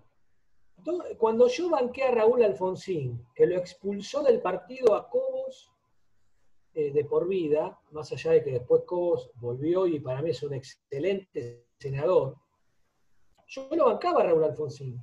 ¿Dónde estaba el presidente del Comité Nacional actual? Era el fundador del radicalismo acá. Entonces, mediador ¿de la orgánica me pueden venir a hablar? El mediador No de la orgánica. No sé si le contesté a la correligionaria. Roberto, Roberto. Sí, eh, Robert, Analía es mi nombre eh, Ah, para la próxima, para que te lo, lo recuerdes. Eh, y sí, obviamente, yo a ver, tengo 29 años, soy recontra Claro. más chica que la democracia, he conocido al partido, me he enamorado del partido formándome y de ahí en la práctica, obviamente todo en picada, así que tengo muy pocas palabras para defender, pero no por eso voy a este, deshacer mi decisión de ser radical, al contrario, eh, Lógicamente. eso, eh, eso en mi barrio se le dice pecharla y yo no soy así. De hecho, imagínate que no he llorado por amor, he llorado por el partido. Eh, más allá en la época de Gualeguaychú, que tampoco es muy lejana. Así que, sí, obvio, la orgánica es fundamental para mantener la estructura, pero cuando la orgánica te va en contra de la ética, de la moral y contra, contra toda la historia del partido, la verdad que la orgánica hay que no quiero decir malas palabras, pero eh, ya sabemos. Así que, nada, eso. Me tengo que ir porque tengo otra reunión, pero te vuelvo a agradecer y nos estamos gracias. viendo ya el sábado que viene para el super capitulazo de Don Raúl. Dale. Dale, un besito a todos. Chao, Ani. Ahí, Miguel, querías opinar de lo que Miguel Sí, dijiste. el amigo No, Navilluk. sí, sí, tenemos varias, varias Qué luchas grande, compartidas con, con acá mi amigo Roberto, pero sí, el- ustedes están diciendo, habría que abrevar sobre cómo se, cómo gen- se generó, cómo creció, cómo, cómo se consolidó Raúl. Eh, yo tengo muy claro, y lo hemos hablado con vos, ya desde 1982 que se va consolidando en el partido Raúl, y no es un golpe de suerte 1983. Hay todo un trabajo de alianzas y de consolidación democrática que hizo dentro del partido y fuera del partido Raúl que logró todo lo que tenemos, ¿no? lo, que el- lo que es el partido actualmente. Y eso vos sabés mucho más, podés decirlo con, con muchas palabras, porque es para, es para toda una charla. Pero realmente eh, feliz, feliz de escuchar y de, de escuchar todo lo que, lo que han hablado. Muy bueno, muy Gracias, bueno. Michel. Muy bueno. Sí, sí. Sí, en, en relación a eso que dice Miguel, vos marcabas la participación en derechos humanos del 76 para, digamos, los habeas corpus, pero ya había habido radicales abogados que habían sido abogados del Rusco ya en la dictadura anterior. Y muy bueno, la verdad que disfruto mucho tus, tus trabajos. Sí, sí.